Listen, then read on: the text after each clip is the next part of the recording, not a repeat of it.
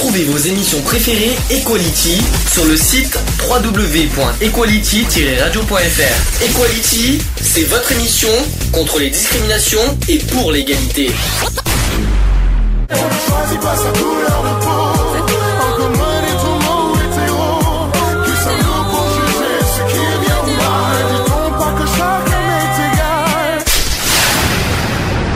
L'union fait la force. Hypoglycémie. C'est le sujet du jour. Bien, sujet du jour, ça sera sur l'hypoglycémie et sur l'hyperglycémie et sur le diabète. Donc on va faire ça crescendo. L'hypoglycémie, je pense que tout le monde sait ce que ça veut dire. Oui, c'est un manque de sucre. Ou une carence en sucre aussi, on peut dire ça. Ça selon selon le taux de sucre qu'on a dans le sang. euh, De toute façon, vous savez quel est le taux normal de sucre? Oula, c'est... dans le sang? Non, non, je me rappelle pas. J'ai pas envie de dire de conneries, donc... Ah, ah, c'est une bonne question. Bah, je, je crois que c'est 0, virgule, euh, alors il faut pas dépasser. euh, De toute façon, euh, au-delà de 1 gramme déjà, on est en hyper. Déjà, déjà, ça, ça, c'est assez clair. Euh, je crois que si je me trompe Je pas, crois qu'il c'est faut pas dépasser 0,5 ou 6. ah non, c'est pas 0,5, Non je crois que c'est 0,7, un truc comme ça. Euh, après, j'ai pas le, Hmm. le truc exact, mais c'est en tout cas dans ce, dans ces zones-là. Donc euh, là, je vais parler d'hypoglycémie, mais euh, dans le dans le l'hypoglycémie qui est dite réactionnelle, c'est pas l'hypoglycémie euh, due à la diabète, au diabète, parce que euh, l'hypoglycémie, on peut l'avoir aussi, mais pas forcément à Hmm. cause du diabète. Donc euh, l'hypoglycémie dite réactionnelle qui peut toucher en fait donc des personnes non diabétiques, je tiens à le dire. L'hypoglycémie, tout, le monde- tout le monde peut y toucher, euh, être touché. Donc de point de vue de la médecine, les trois critères suivants doivent être réunis chez un individu pour pouvoir affirmer qu'il est atteint d'hypoglycémie réactionnelle. Alors un, le, le- le premier critère, c'est dû à une baisse d'énergie subite, accompagnée de nervosité, de tremblement, d'une faim impérieuse ou d'autres symptômes. Ça, je pense que tout le monde a vécu ça. Une glycémie ou taux de sucre dans le sang inférieur à 3,5 millimoles par litre. Donc euh, les fameux mmol Mhm. euh, par litre que, que vous voyez dans le truc, au moment où les symptômes surviennent. Et, en- et enfin, la- le troisième critère, c'est la disparition des malaises après avoir pris du sucre, comme un bonbon ou un jus de fruits. C'est ça. On se Ou sent du mieux. chocolat, comme moi. Le chocolat, euh, je sais pas si le chocolat. euh, Je sais pas, je ouais. sais pas, je suis pas... euh, Le chocolat, c'est plus du magnésium que sucre, hein, je pense, mais euh... parce que Miss Eve euh, mange du chocolat. Ouais. C'est pas bien. c'est moi qui dis ça. Bon. Donc voilà. Est-ce que quelqu'un que a déjà vécu l'hypoglycémie souvent, euh, no- notamment dû à la nervosité, par exemple? Moi, oui.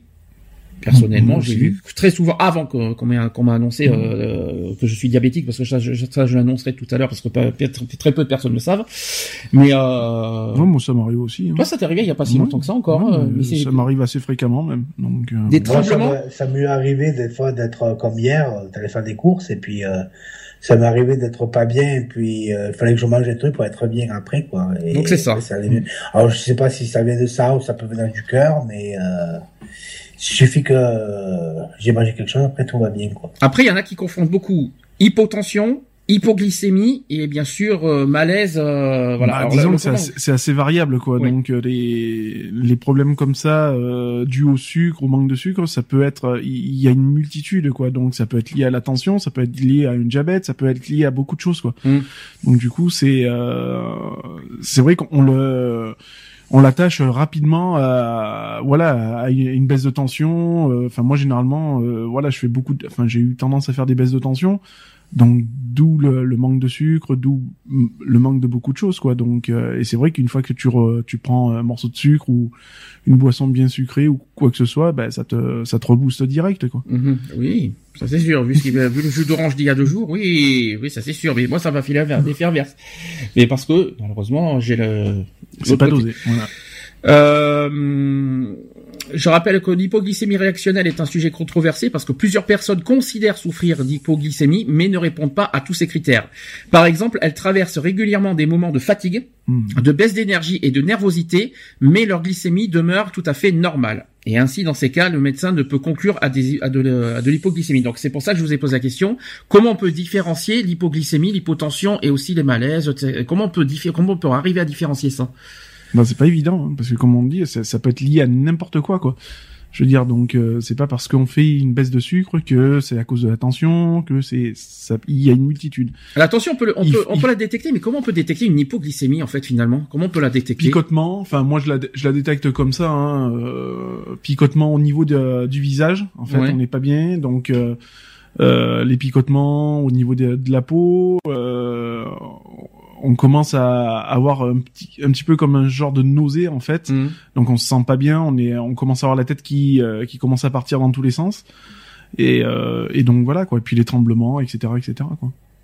Et pour les malaises, euh, parce qu'un malaise n'est pas dû forcément à la tension et à la glycémie. Alors comment comment on peut dire ça aussi euh, Bah le malaise, euh, il est, il est radical quoi. Hein, je veux dire. hein. donc euh, c'est directement au tremblement et euh, et puis on est livide quoi. Hein, je veux dire. Hein. donc euh, les jambes elles sont coupées, euh, les membres aussi. Donc enfin tout le C'est pas facile parce que dès qu'on fait un malaise, on dit dessus. en- La première chose que les gens disent, c'est je fais une hypotension, une hypoglycémie. Hmm. C'est la première chose que les gens pensent. Maintenant, euh, ça veut ça veut rien dire. C'est pas forcément dû à ça. Donc je Ah sais non, pas. mais après c'est parce que voilà, c'est euh, c'est dû au stress, c'est dû à la nervosité, ça peut être dû à, à n'importe quoi et donc ce qui fait que le, le taux de sucre chute euh, anormalement, mais euh, bon, il n'y a pas besoin d'être euh, diabétique ou autre pour En tout euh, cas, pour en- être assujetti à ce, ce problème-là. En tout cas, pour euh, l'hypoglycémie, je répète à nouveau, il faut euh, à la fois et la, nervos- la, la nervosité, les tremblements, la faim impérieuse et aussi d'autres symptômes à côté. Et que, alors par contre, ils disent qu'il faut une glycémie euh, inférieure à 3,5, mais sauf qu'on n'a rien pour déter, Bah, pour savoir on- ça. On n'est pas constamment en train de vérifier sa glycémie, quoi. Je veux dire, hein, donc Tout le monde porte pas les insulines, hein. Non, euh, non, c'est ça. Et puis on va pas se balader avec l'objet pour se piquer, pour histoire de voir où- à combien on en est, quoi. C'est- juste ça qui me- qui m'embête. Alors, on ne dispose aucune explication claire euh, sur l'origine de ces pseudo-hypoglycémies. Donc, un état de panique ou un excès de stress pourrait être en cause. Il se peut en outre que l'organisme de certaines personnes réagisse plus fortement à une baisse de glycémie. Et en médecine, les vraies hypoglycémies, j'ai bien dit les vraies hypoglycémies, qui répondent aux trois critères que je vous ai énoncés tout à l'heure, sont habituellement diagnostiquées chez des personnes atteintes d'intolérance au glucose, c'est-à-dire une étape préliminaire au diabète, et de diabète aussi, ou d'une maladie du pancréas. C'est ce que j'ai malheureusement. Donc une chirurgie à l'estomac peut aussi causer une hypoglycémie, euh, mais c'est plutôt rare. Cela dit, qu'il s'agisse d'une hypoglycémie véritable ou d'une, pseudo-hypoglycémie, les symptômes sont contrôlés et prévenus de la même façon grâce notamment à divers changements dans les habitudes alimentaires. C'est ça. Alors, pour comprendre euh, la glycémie, donc le glucose fournit aux organes leur principale source d'énergie. Il provient de la digestion des sucres contenus dans les aliments. On les appelle donc les hydrates de carbone. C'est Mhm. bien, ça, ça rappelle un petit peu la chimie de l'époque, c'est bien. On fait un petit peu des cours de chimie aujourd'hui, c'est bien. On parle aussi de carbohydrates ou de glucides. Les glucides, ça on connaît bien. Les desserts, les fruits et les produits céréaliers, donc les, le riz, les pâtes et les pains, en regorgent de glucides. Mhm. Donc des glucoses aussi. Une, glyci- donc une, une, une glycémie. glycémie normale à jeun, c'est-à-dire après 8 heures sans manger, pour une personne non diabétique, se situe entre 3,5 et 7 mi- euh, millimoles par litre. Mhm. Je sais pas si c'est millimol, c'est pas millimol. Je crois que ça, ça s'appelle pas millimol. C'est oui, si c'est millimol par litre, c'est bien ça. Euh, après un repas, elle peut monter jusqu'à 7,8 millimol par litre. Alors moi je parle en millimol, malheureusement j'aurais préféré en grammes, mais euh, apparemment on parle en millimol. Donc entre les repas, le corps doit veiller à ce qu'il y ait suffisamment de glucose en circulation dans le sang afin d'apporter une source d'énergie aux organes. Et c'est le foie qui fournit ce glucose, soit en le synthétisant, soit en libérant le glucose qu'il euh, emmagasine sous forme de glucogène. C'est bien, ça fait très chimique aujourd'hui. hein. Les muscles renferment aussi du glucogène, Bien sûr. et mais celui-ci ne peut servir à rétablir une glycémie trop basse. La glycémie est contrôlée par plusieurs hormones. Sachez que l'insuline sécrétée euh, après un repas fait baisser la glycémie, tandis que le glucagon, euh, qui est l'hormone de croissance, et il y a aussi euh, l'adrénaline et aussi le cortisol euh, qui la font monter. Voilà. Et toutes ces hormones sont finement ajustées pour que le taux de glucose circulant soit relativement constant, même en situation de jeûne. Jeûne, le jeûne. hein, euh, Oui, pas le jeune. euh, pas le jeûne, euh, le jeûne. Hein, euh, C'est-à-dire quand, quand tu manges pas pendant un certain, une certaine heure. Ça vous, j'ai une question. Est-ce qu'il y a, vous avez, à part moi, hein, je, je, je- ne, ne vous fiez pas à moi si c'est possible. Est-ce que vous avez connu des gens qui, euh, qui ont, qui, est-ce que vous-même ou dans, dans, des gens dans votre entourage sont victimes de euh, hypoglycémie? Ah bah, moi, mon père l'était, donc il était diabétique de niveau 2. Donc... Hypoglycémie, c'est pas diabète. Hein. Oui, non, mais euh, bah, c'est Diabète, c'est le, c'est. Ouais, hein. mais quand t'as le diabète, euh, t'es t'es assujetti aux hypoglycémies, aux hyperglycémies aussi. Mhm. puisque Oui, tu je sais, puisqu'il faut réguler, il faut constamment réguler. Donc moi, il était sous type 2 et euh, avec l'insuline humaine, euh, avec trois in- injections par jour. Tout le monde. Est, euh, toi aussi, Eve, tu connais ça, l'hypoglycémie, euh, ou dans ton entourage? Oui, j'ai- j'ai j'ai connu ça quand j'étais enceinte. Et euh, j'ai eu aussi le diabète de grossesse, donc euh, type 2. Mhm. Euh, J'en ai quelques fois parce que voilà, je je mange pas sur la journée. Parfois, je fais pas, je mange pas pendant une semaine. D'accord. euh, C'est pas bien. Alors, les plus touchés euh, d'hypoglycémie, d'après vous, c'est qui? Qui c'est qui, qui Quelles sont les personnes qui, euh, qui souffrent le plus d'hypoglycémie, d'après vous? Et là, Protec, bonjour. Voyons les voir si tu. personnes âgées, T'as dit, ne- t'as dit quoi? Les personnes âgées? Non. C'est pas les personnes Non, c'est âgées. les, euh, la, la, je pense que c'est la fourchette euh, 30, euh, 30, euh, 30, euh, 30, 50 ans, je crois. Non, Non plus. non plus. Selon euh, donc euh, le- un site euh, de médecine, euh, l'hypoglycémie, euh, voilà, les personnes qui souffrent d'hypoglycémie sont généralement des femmes, dont de, qui ont entre la vingtaine et la trentaine. Hmm. Et ça, c'est une surprise. Je m'y attendais pas. J'avoue que je pensais plus, à, moi aussi, euh, j'aurais dit moi Mhm. vers la quarantaine. Et apparemment, ça serait les femmes entre la vingtaine. Alors, justement, est-ce que par rapport à, par rapport à ce qu'a dit euh, Eve, euh, dû à la grossesse peut-être, c'est peut-être ça. Ah oui, après, euh, voilà, après tous les, euh, toutes les personnes ne sont pas, euh, euh, enfin voilà. Eve, elle a eu le, le diabète de grossesse.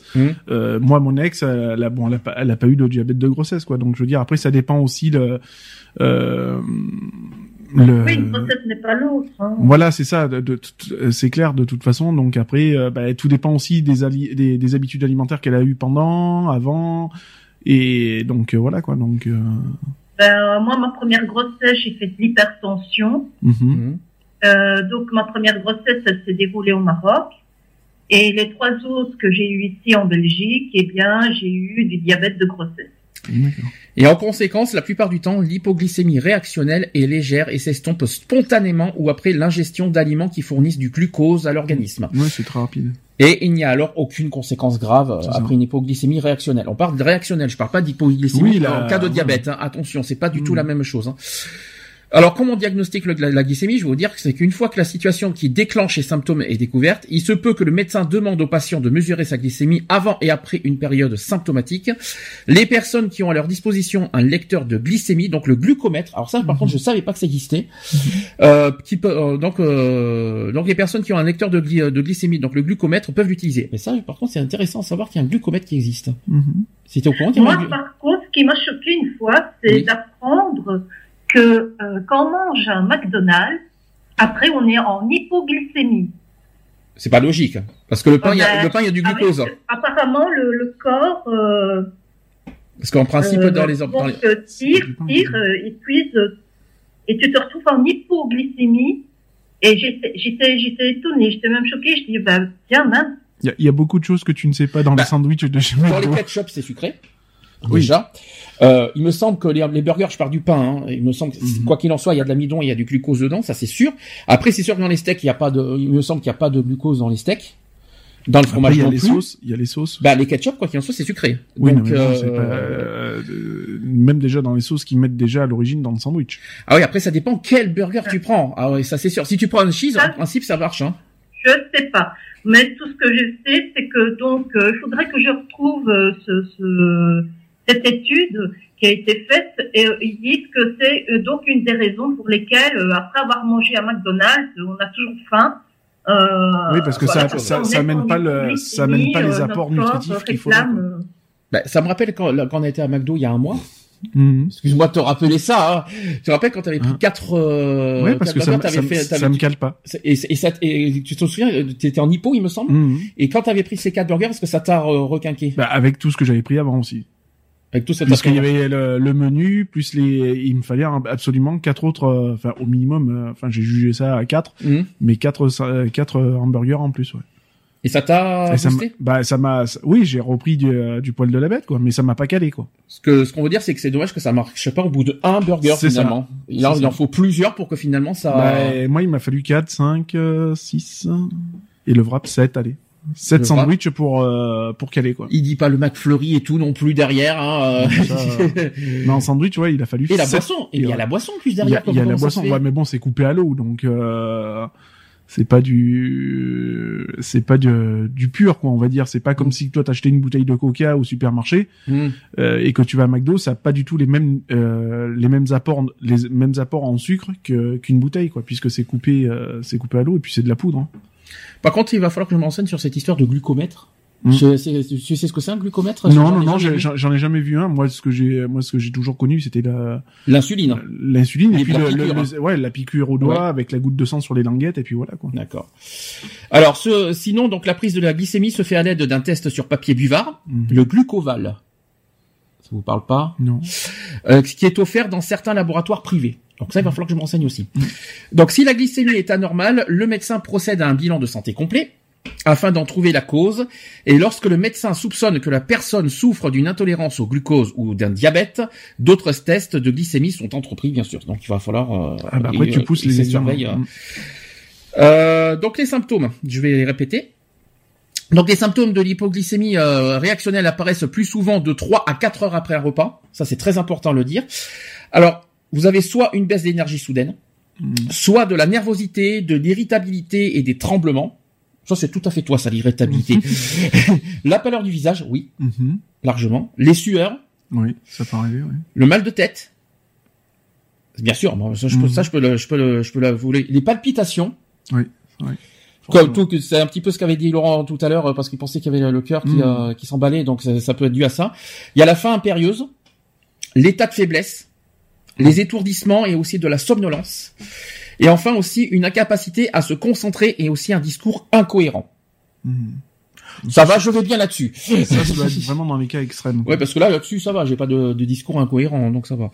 Et lorsque la, la crise survient la nuit, alors ça, ça, ça, par contre, euh, c'est aussi important de le dire, lorsque la crise d'hypoglycémie survient la nuit, sachez que ça peut provoquer des insomnies, des sueurs nocturnes, des cauchemars, et aussi de la fatigue, de l'irritabilité et de la confusion au réveil. Ça vous parle, ça J'ai jamais eu ce ou... problème-là la nuit, moi. Dieu merci. Et pourtant, ça peut arriver. Hein. Ouais, bah, tant que ça m'arrive pas, tant mieux. Alors, quand, genre, je me suis, je me suis entendu derrière. Faut faire attention qu'il n'y ait pas d'écho derrière. hein. Euh, concernant les facteurs de risque, sachez qu'il y a au niveau de l'alcool. L'alcool inhibe en fait les mécanismes qui permettent de libérer du glucose à partir du foie. Il peut causer donc de l'hypoglycémie dans les cas des sujets à jeun souffrant de sous-alimentation. Mm. C'est bien, je vous apporte, je vous apprends des choses aujourd'hui. Hein. Donc Lionel, hein, l'alcool, non, hein. ça va, non. Bah Ouais. non, je suis jamais sous-alimenté, donc ça va. Ouais. Et de la réserve, donc ça va. Et sachez que les, on parle de facteurs de risque aussi sur une activité physique prolongée et trop intense. Donc ça veut dire qu'à apport des glycémies, Bah, mais euh, euh, une activité physique, euh, si on te dit qu'il faut faire, euh, par exemple, une heure et demie euh, de sport par jour, Mm. c'est pas quatre heures par jour, c'est une heure et demie. Si on t'a mis une heure et demie, c'est qu'il y a une raison. Alors qu'il y en a qui vont justement à l'extrême. là avec ce que je viens de dire, est-ce que là du coup ça vous a, ça vous a un petit peu mieux interpellé? Peut-être Laurent, je sais, ça, ça- peut-être parce que toi tu posais des questions, tu pensais que ça venait du cœur. Là ça, Euh, ça- là ça te parle un peu mieux. de ça parce que euh, Voilà. je, je j'étais un peu euh, persuadé quoi parce que Les palpitations par exemple, tu vois, c'est- je pense c'est peut-être ça que tu as dû euh, confondre avec les problèmes cardiaques parce que de euh, toute façon moi des douleurs au cœur j'en ai tout le temps donc euh, Ah bah oui. euh, ça c'est depuis que j'ai fait ma crise cardiaque donc euh, qui n'a rien à voir avec l'hypoglycémie. j'en ai tout le temps des, douleurs cardiaques de toute façon j'en ai tout le temps j'en aurai tout le temps quand, quand j'ai demandé au médecin il m'a dit j'en aurai tout le temps quoi c'est normal c'est le le nerf qui qui s'est atrophié et puis ils peuvent rien faire sur ça Eve, tu veux rajouter quelque chose aussi? Euh, non, pas comme ça, non. Très bien. Alors, côté prévention, que- quels sont d'après vous les moyens de prévention contre les- l'hypoglycémie? Il y en a un, deux, trois. Bon, déjà, il faut toujours avoir un minimum euh, du sucre sur soi. Alors, non. Désolé. Je vais consommer des, des, des sucres lents comme du pain, des pâtes. Ouais, enfin, si t'es en pleine forêt, je me vois mal faire des pâtes. Hein. Alors moi, c'est pas, c'est pas ce qu'on me dit. Hein. Euh, on ne parle pas d'avoir du sucre sur soi. Je vous le dis franchement. C'est au niveau de l'alimentation, il faut une alimentation saine. Donc l'alimentation, c'est l'élément le plus important pour Ouais, prévenir des crises d'hypoglycémie. À l'heure actuelle, personne n'a une alimentation saine. Hein. Euh, Manger 5 fruits et légumes par jour, etc. Ouais, bah, il y en a pas beaucoup qui peuvent se le permettre. Hein. Donc voilà. Ensuite, d'après vous, qu'est-ce qu'il y a d'autre? Hum. Il y en a Euh, trois. ne jamais sauter de repas. Non, mais l'alimentation saine, c'est ça. Hein. De toute façon, je, je ne pas sauter le repas, mais ça, je préfère rien dire. c'est Joker, si j'y ai droit. Non. Euh, si, si, j'y ai droit. Si, si. De toute façon, l'alimentation, on en parlera tout à l'heure avec le diabète. Mais euh, il y a deux. La deuxième chose, c'est qu'il faut avoir de l'activité physique. Donc, il faut faire de l'exercice régulièrement, mais de façon modérée, en évitant les exercices violents et intenses. L'exercice améliore le fonctionnement des hormones qui contrôlent la glycémie. Vélo, bonjour. Euh, pas encore fait. Il, Il prend de la poussière. Il prend le, le pauvre. hein. et en, en troisième, il faut faire surtout, et là c'est pas évident, surtout quand on a des maladies de nerfs. Et là, je, Laurent devrait le savoir aussi, parce que moi, Laurent et moi, on est malheureusement euh, bien concernés là-dessus. C'est qu'il faut une bonne gestion du stress. Il faut aller chez Point S. Ouais, mais là, euh, là, il faut avouer que quand on a des problèmes de nerfs comme nous, euh, c'est impossible euh, de demander ça. Donc, euh, Euh, faire du yoga. non, ça marche. Ouais, ça marche, mais le problème c'est que ça va un temps. Ça, ça dure. Le yoga, tu vas pas faire ça 24 heures sur 24. Ça va un temps et puis une fois que tu, euh, une fois que, que le yoga est fini, ben ça va te re, tu rebascules, on va dire, dans le côté nerveux de la force. donc, euh, on parle d'une bonne gestion du stress. Donc, il faut apprendre à gérer son stress, c'est-à-dire à en trouver l'origine et à trouver des solutions pour vous, pour se sentir plus en contrôle, réorganiser ses horaires, prévoir les repas de la semaine, bien sûr, pratiquer régulièrement certaines formes de détente, comme des exercices de relaxation, c'est ce que a dit Eve, la respiration profonde, la détente musculaire progressive, etc., et qui aide aussi à évacuer le stress. J'ai bien dit le stress, c'est pas autre chose. hein. On remarque parfois que les crises d'hypoglycémie ont tendance à se faire plus rares ou à disparaître carrément durant les vacances. Maintenant, si la prof de yoga est super bonne, euh, ça peut encore Je t'en aider prie. encore plus. Ah, ça fait une activité physique en plus. Hein. Je t'en prie, Eve, si elle est super bonne, euh, c'est c'est quoi C'est pour la, c'est pour la, c'est pour elle ou c'est pour le- l'exercice que tu veux voir? Ah ben, je parle de l'exercice. bien ah, sûr. bien, bien sûr, si elle est bonne, euh, bon, je t'en prie. Mais par contre, c'est pas, Bah, vaut mieux avoir un bon prof quand même. Mais par contre, quand on a des maladies de nerfs comme euh, comme, comme moi et Laurent, je veux dire, de, de, de nous demander d'avoir une bonne gestion du stress, c'est limite impossible. hein. Donc, euh, je vous dis franchement. Bah oui. Demande à un bipolaire de, de contrôler son stress. hein. Tiens, vas-y, fais- fais- fais-toi ce plaisir. Et Laurent, je me rappelle plus ce que tu as comme problème de nerfs. Si, euh, tu veux, si tu veux en parler aussi. euh, Non, je ne sais plus. Moi, euh, moi, je suis soigné pour ça, quoi. Je prends des cachets, exprès pour les nerfs, quoi. Et si j'ai pas ces cachets-là, je peux être très, très violent et je comprends de tuer quelqu'un, quoi. Question avec, est-ce qu'avec ces médicaments, tu arrives à, à, à maîtriser ton stress? Euh, je suis beaucoup plus calme. Euh, je veux dire, euh, j'arrive à mieux comprendre les choses. C'est-à-dire que j'ai eu ces médicaments, ça m'a beaucoup aidé à me calmer. Pas spécialement tout, mais ça m'a beaucoup aidé, quoi. D'accord. Voilà, quoi. Et heureusement qu'il y avait ce médicament, parce que sinon, lors d'aujourd'hui, je serais pas là avec vous à la radio, quoi. D'accord. Je pense que j'aurais fait beaucoup de prison. Ah, Ah, parce Ouais. que je suis- je vois ce que tu veux je dire. cap- je suis capable de tuer quelqu'un. je connais, euh, non mais je, je comprends totalement ce que c'est, hein, donc euh, c'est pour ça que je te pose la question, c'est pour ça qu'on peut se comprendre tous les deux euh, là-dessus, c'est pour ça, mais il faut pas en avoir pas honte, hein. C'est pas que je suis méchant, mais quand je suis énervé, j'arrive pas à me contrôler. c'est ça, je comprends, C'est, limite, euh, j'ai peur de rien, quoi. je comprends, et je connais ça. Voilà. Alors, côté, côté alimentation, au niveau de, l'hypoglycémie, pour l'instant on parle de l'hypoglycémie, alors, d'après vous, qu'est-ce qu'il faut faire? Qu'est-ce qu'il faut prendre, qu'est-ce qu'il faut manger et, euh, et qu'est-ce qu'il faut éviter aussi au niveau alimentaire on est, par rapport à l'hypoglycémie. Je parle uniquement pour l'instant de l'hypoglycémie. Oh, J'irais un sandwich euh, garni avec de la salade. Non, c'est pas marqué ça. On est sur l'hypoglycémie. Qu'est-ce qu'il Avec faut Pour les un- sucres lents. Déjà combien coca. Déjà je vais, vous, je vais vous donner une question, me poser une question. Combien de fois par jour il faut manger? Trois fois par jour. C'est trois fois par jour à des heures régulières. Moi, j'aurais dit. N'est-ce pas, monsieur Je je euh, j'ai droit à un joker là aussi. Monsieur Gauthier, n'est-ce Bon, pas? euh, euh, je peux, j'ai j'ai j'ai le droit de- d'avoir un joker là-dessus, non? Non. Ça commence à faire beaucoup de jokers, quand même. Ensuite, Pardon. on a droit de prendre une collation entre les repas. Oui. Mais euh, par exemple, euh, c'est ce qu'on m'a conseillé, euh, c'est la, c'est la diététicienne qui, a, euh, qui m'a conseillé une pomme, Mm. notamment. C'est vrai. Une pomme, un yaourt. Une pomme, un yaourt, bien sûr. Aussi, quand j'avais mes, mes problèmes de diabète, Mhm. ne jamais faire plus de 4 heures sans manger. C'est un exemple. Alors 4 heures, ça veut dire euh, si on fait régulier, ça fait 8 heures le matin, midi. ah oui, mais après entre midi et après il faut faire 16 heures. Et après ça Voilà. fait 20 heures Et 8 heures. et 8 heures du soir. Mais à 16 heures, faut faire sa petite collation dans ce cas. Donc ça devient 4 quatre fois par jour du coup. Moi, je fais ma petite collation aussi. Et c'est quoi en thé? Moi, non, non, c'est un paquet de 15 biscuits. Euh... Ah ouais, alors, la alors, alors, vanille, alors, hypoglycémie, alors toi. whisky avec. non, non, non, ça c'est ça c'est le soir à l'apéro. Alors ensuite, alors évidemment, limiter la consommation aliments riches en sucre, concentré ou rapide. Donc d'après vous, qu'est-ce qu'il faut éviter Qu'est-ce qu'il faut euh, éviter ou limiter? Alors non, euh, non, absolument pas. C'est pas ce qui est marqué. Il faut limiter les bonbons, Les bonbons 1, les boissons trop sucrées. c'est pas marqué, mais euh, oui, je suis d'accord. Il faut, il faut euh, aller vers les zéros, par exemple, les coca ça. zéro. hein, ça c'est c'est intéressant. Faut éviter les gâteaux et les biscuits du commerce. Mhm. Ah bon? Eh bien oui, c'est marqué. Il faut éviter les crèmes glacées. Ah bon? Non, t'as plus de joker, cherche pas. L'été, euh, l'été quand même, je me fais des fois plaisir avec la crème. La confiture, moi j'en prends pas personnellement. Mhm.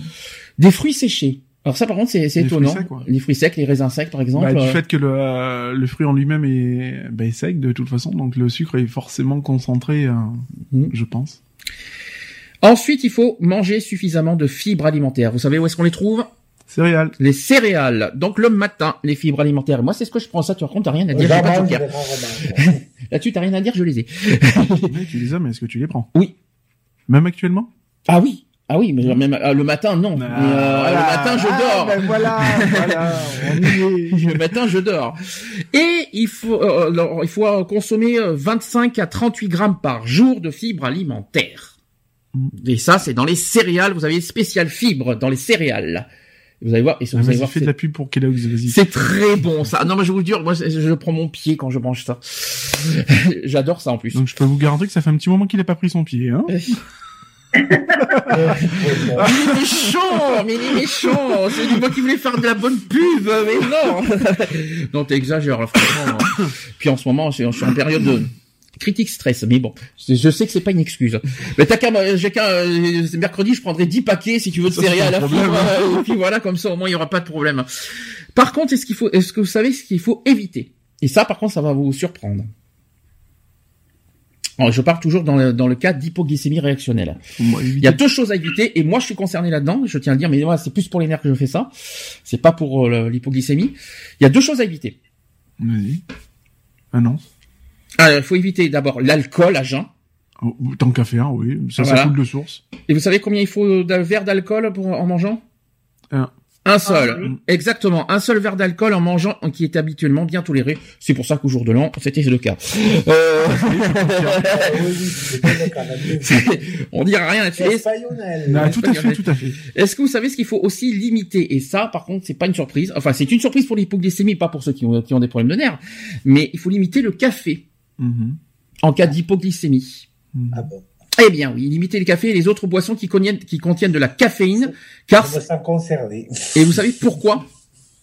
Je me sens Bah, c'est un accident. Est-ce que vous savez pourquoi? Alors là, on, par- on, on est que sur le cas de glycémie. Je- tu bois du café avec des problèmes de nerfs, euh, Bah Laurent, oui. t'as tout compris. Hein Oui. Moi, je, par contre, je m'interdis ça. hein, je, te, je te le dis franchement. Euh, Un accro au café. Il agit sur le foie. Ah ben le café, le café, le problème c'est que ça te, ça transpire et ça hein. Excitant, te, café. Hein. ça te, ça te fait des tremblements, etc. Moi, je sais ce que ça fait. Moi, le café, faut pas que j'en bois. Je, je fais un malaise avec ça. Même pas, ça marche pas. Euh, par contre, la seule chose que je peux faire, c'est du café mélangé avec du lait. Oui, café au lait. Ça, je peux le faire. Mais café tout court, j'ai pas le droit. Il paraît que ça fait grossir le café au lait. Oui, c'est, ça, ça, ça, c'est, Ah, c'est ridicule. hein. Non, disons que c'est pas bon pour la digestion, ça c'est Pas sûr. disons. Non, c'est même Alors- certain. Concernant le, le- le café et la glycémie, vous savez pourquoi il faut limiter le café?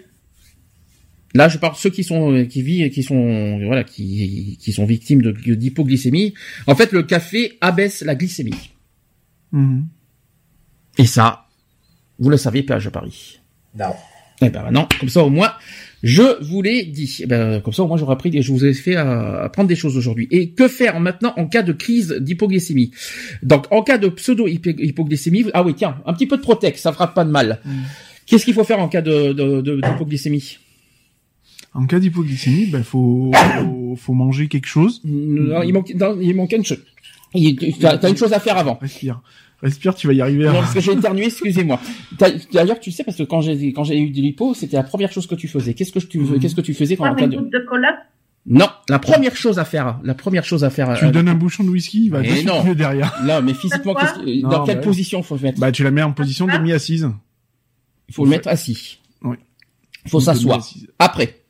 Ensuite, tu fais ingurgiter à la personne une boisson ou un truc un petit peu sucré. Pas trop, mais un petit peu sucré. C'est ça. Il faut Voilà. ensuite lui donner à manger, une- manger quelque chose qui a une source de sucre. Voilà, c'est ça. Par exemple, un fruit. Oui, voilà. Un exemple. Ou vous pouvez aussi. toutefois elle s'en sent capable. Et il y a une chose que vous pouvez aussi autoriser à donner, c'est un morceau de pain. Oui, bien sûr.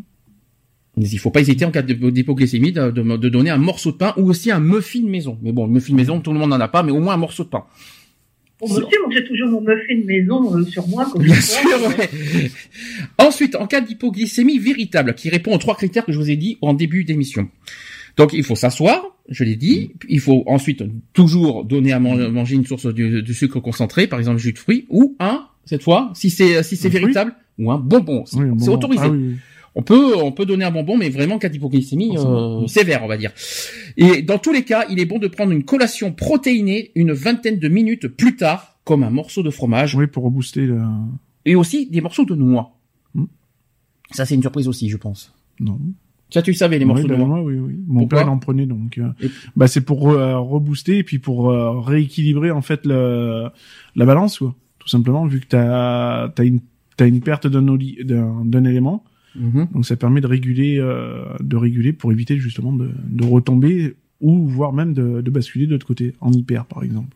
Qu'on va en parler juste après. Là, on vient de faire l'hypo. Ça y est, j'ai fini le, le sujet de l'hypoglycémie. Est-ce que vous avez des choses à rajouter? Est-ce que vous avez des choses Est-ce que ça vous a appris des choses? Est-ce qu'il y a des choses qui vous ont surpris? Est-ce que euh, maintenant vous reconnaissez les choses? Ça vous a peut-être rappelé des choses aussi? Moi, oui. bah forcément Mm. après euh, voilà quoi. Oui, Bah, quand j'ai fait mes crises, euh, ça tu les as vues, hein. Ouais, ouais. Oh, c'était mignon mes petites crises Oh, bah, d'hypoglycémie. Oh, tu as quand, vraiment- quand on connaît, ça va. C'est pas. C'est vrai qu'au début, quand euh, t'as as affaire à des personnes qui sont euh, diabétiques ou, ou autres, euh, quand pas diabétique à non, l'époque mais encore. quand, quand tu vois les, les crises, ça reste quelque chose d'impressionnant. Hum. Après, quand t'en as l'habitude, enfin, c'est euh, les gestes, ils sont là, quoi. C'est automatique, quoi. Donc, euh, Mhm. ça va tout seul. C'est, il y a même plus de stress, quoi. Ouais, il y a point S. Est-ce que quelqu'un veut rajouter quelque chose? Avant qu'on passe à l'hyperglycémie Eve, tu disais? Non, non, rien. Merci Eve. Laurent non plus? Non. Oh non. Merci Laurent. Alors l'hyperglycémie, évidemment, C'est l'inverse. c'est l'inverse. L'hyperglycémie donc est un trouble qui se manifeste par une élévation anormale du taux de sucre dans le sang. Est-ce que vous connaissez par exemple des causes de cette hyperglycémie? Donc bien sûr l'alimentation, oui. on est d'accord, mais à part ça Bah, toujours le stress, je présume, non? Alors, je vais vous donner euh, les, les causes. D'abord, c'est que c'est un phénomène qui est naturel après un repas, Hum. je tiens à le dire, et l'utilisation du glucose par les cellules couplée à l'action de l'insuline qui permet de réguler cette hausse ponctuelle. On parle essentiellement d'hyperglycémie dans le cadre du diabète. On en parlera tout à l'heure, le diabète avec les types. Euh, mais elle peut se recon- euh, rencontrer également au cours de fièvre aussi. Ah, ça par contre, euh, ça, ça doit surprendre. L'hyperglycémie, on peut l'avoir en cours de fièvre. Ah, Lionel peut-être? Non, non, je n'étais pas au courant. Récemment? Oui, bah après j'ai eu. euh, Ouais, non, je me suis pas senti euh, en, hy- en hyperglycémie, quoi. T'as vu des- Malgré que j'ai été hyperglycémie malade à, à en crever, mais Parce que on, on peut avoir de l'hyperglycémie en cas de fièvre, de maladie infectieuse ou inflammatoire. Ouais, bah, T'as pas ressenti non. quoi que ce soit Ah là, non, il y a- récemment? Aucunement, non. Justement, non, puisque j'avais vraiment pas faim du tout, donc. Euh... Et en particulier, pouvait pas sentir le pauvre, il avait, il le nez bouché. est-ce que vous savez quel est l'organe le plus concerné? C'est le pancréas. Eh non, Non. perdu. Quel est l'organe le plus euh, concerné par l'hyperglycémie? Bah, le cœur. Non. Non. Le foie. sa- Oui, oui, le foie. Tu devrais le savoir en plus. hein. Ma foi. Bien sûr, le foie. Et elle peut se rencontrer également au cours de fièvre, de maladies infectieuses ou inflammatoires, en particulier du foie, ou en cas de stress intense. Mm.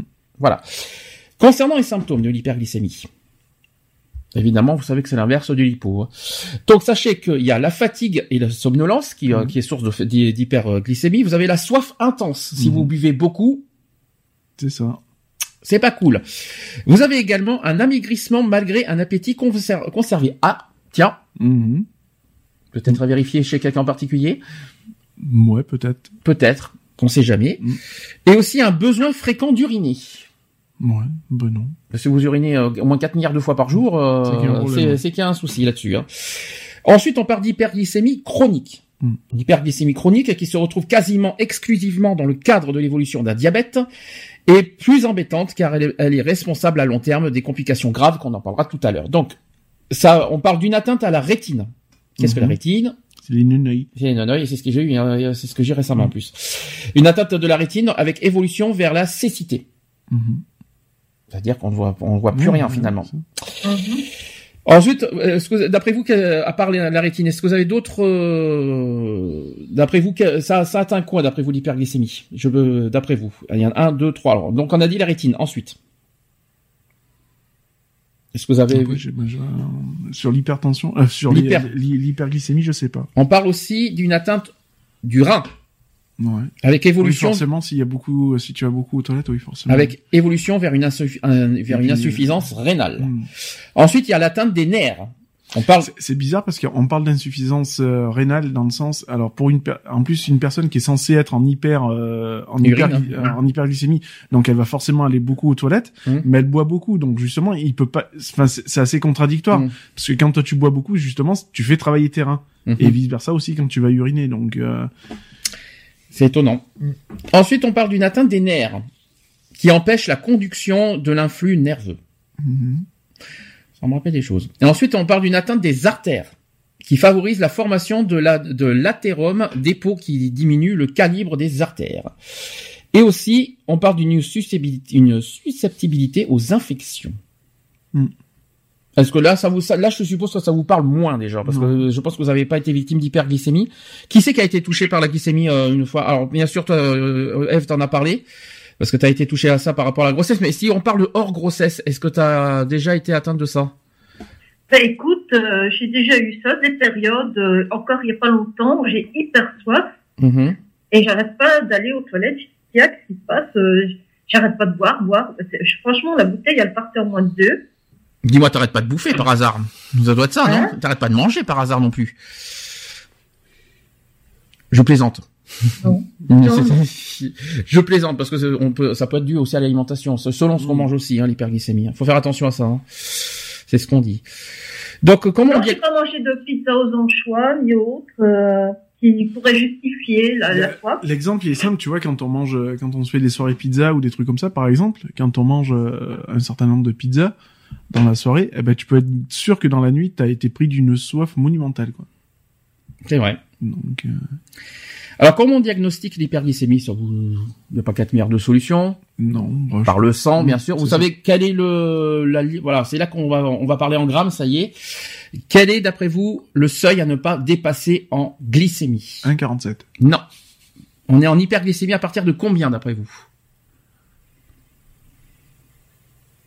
Et ça, tu devrais le savoir, parce que même le médecin te l'a dit, je crois. Tout le monde, tous les médecins le disent. Ouais. Il faut pas dépasser 1, virgule... Cinq. Combien t'as dit? J'ai dit une connerie, j'ai dit 1,5 comme Ah oui, oui, là, t'as là, t'as dit une connerie, effectivement, je te le confirme. Personne ne le sait? C'est m'en 1,1,26. Mm. 1,26 grammes par litre de sang, on- on- et à partir de là, on peut commencer à parler de diabète aussi. euh, selon, euh, en fait, on peut, euh, je- j'expliquerai pour le diabète, mais le diabète, c'est si jamais ça dure, Oui, l'hyperglycémie. sur la, C'est sur la durée, hein, l'hyper- le diabète. C'est pas de suite. Hein, je, je, je rassure tout le monde. Je- J'expliquerai le diabète parce que je, je suis passé par là. Même toi, tu l'as vu. Mm. Donc, on en, on en parlera tout à l'heure. Mais question quand même. Euh, Question quand même. c'est- c'est- ça m'a surpris. Comment ça se fait que j'ai pas eu de médicament moi, avec mon type 2 Bah, est-ce qu'ils attendent pas les résultats? C'est ce qui m'avait Deuxième. surpris. C'est ce- c'est ouais, c'est ce qui m'avait surpris puisque bon, moi, mon père qui était diabétique de type 2 euh, avec euh, insuline et tout le bordel, et puis et plus les médicaments, euh, c'est ce qui m'a étonné. Après, est-ce qu'ils attendent pas justement les deuxièmes résultats pour voir un peu euh, comment euh, te mettre sous sous quel traitement en fait? Mhm. Donc, tu penses que c'est selon le, le deuxième, Mm, je euh, la pense, deuxième hein. étape euh, Je d'accord. pense. Donc, pour l'instant, on revient sur le type 1. Donc, euh, le, le type 1 qui est appelé diabète insulinodépendant, Mhm.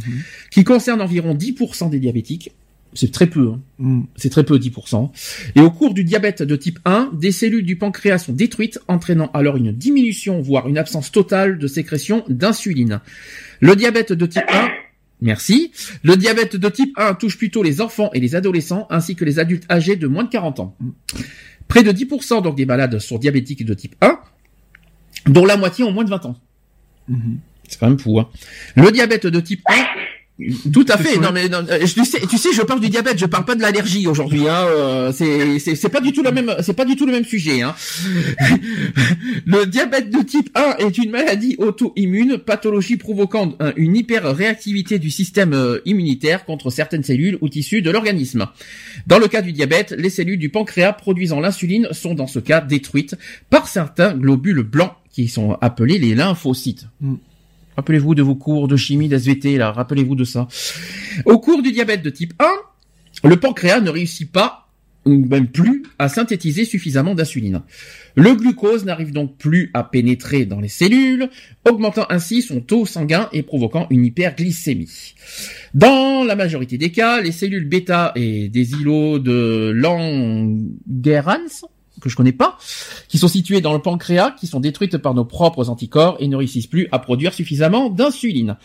Une prédisposition génétique au diabète de type 1, certains facteurs déclenchants liés à l'environnement, ainsi qu'un mécanisme auto-immun euh, qui participe à l'apparition de ce diabète. Et d'autre part, l'hyperglycémie apparaît euh, euh, quand plus de 80% des cellules bêta des îlots de Langerhans, que je connais pas du tout ce que c'est, hein, ont été détruites.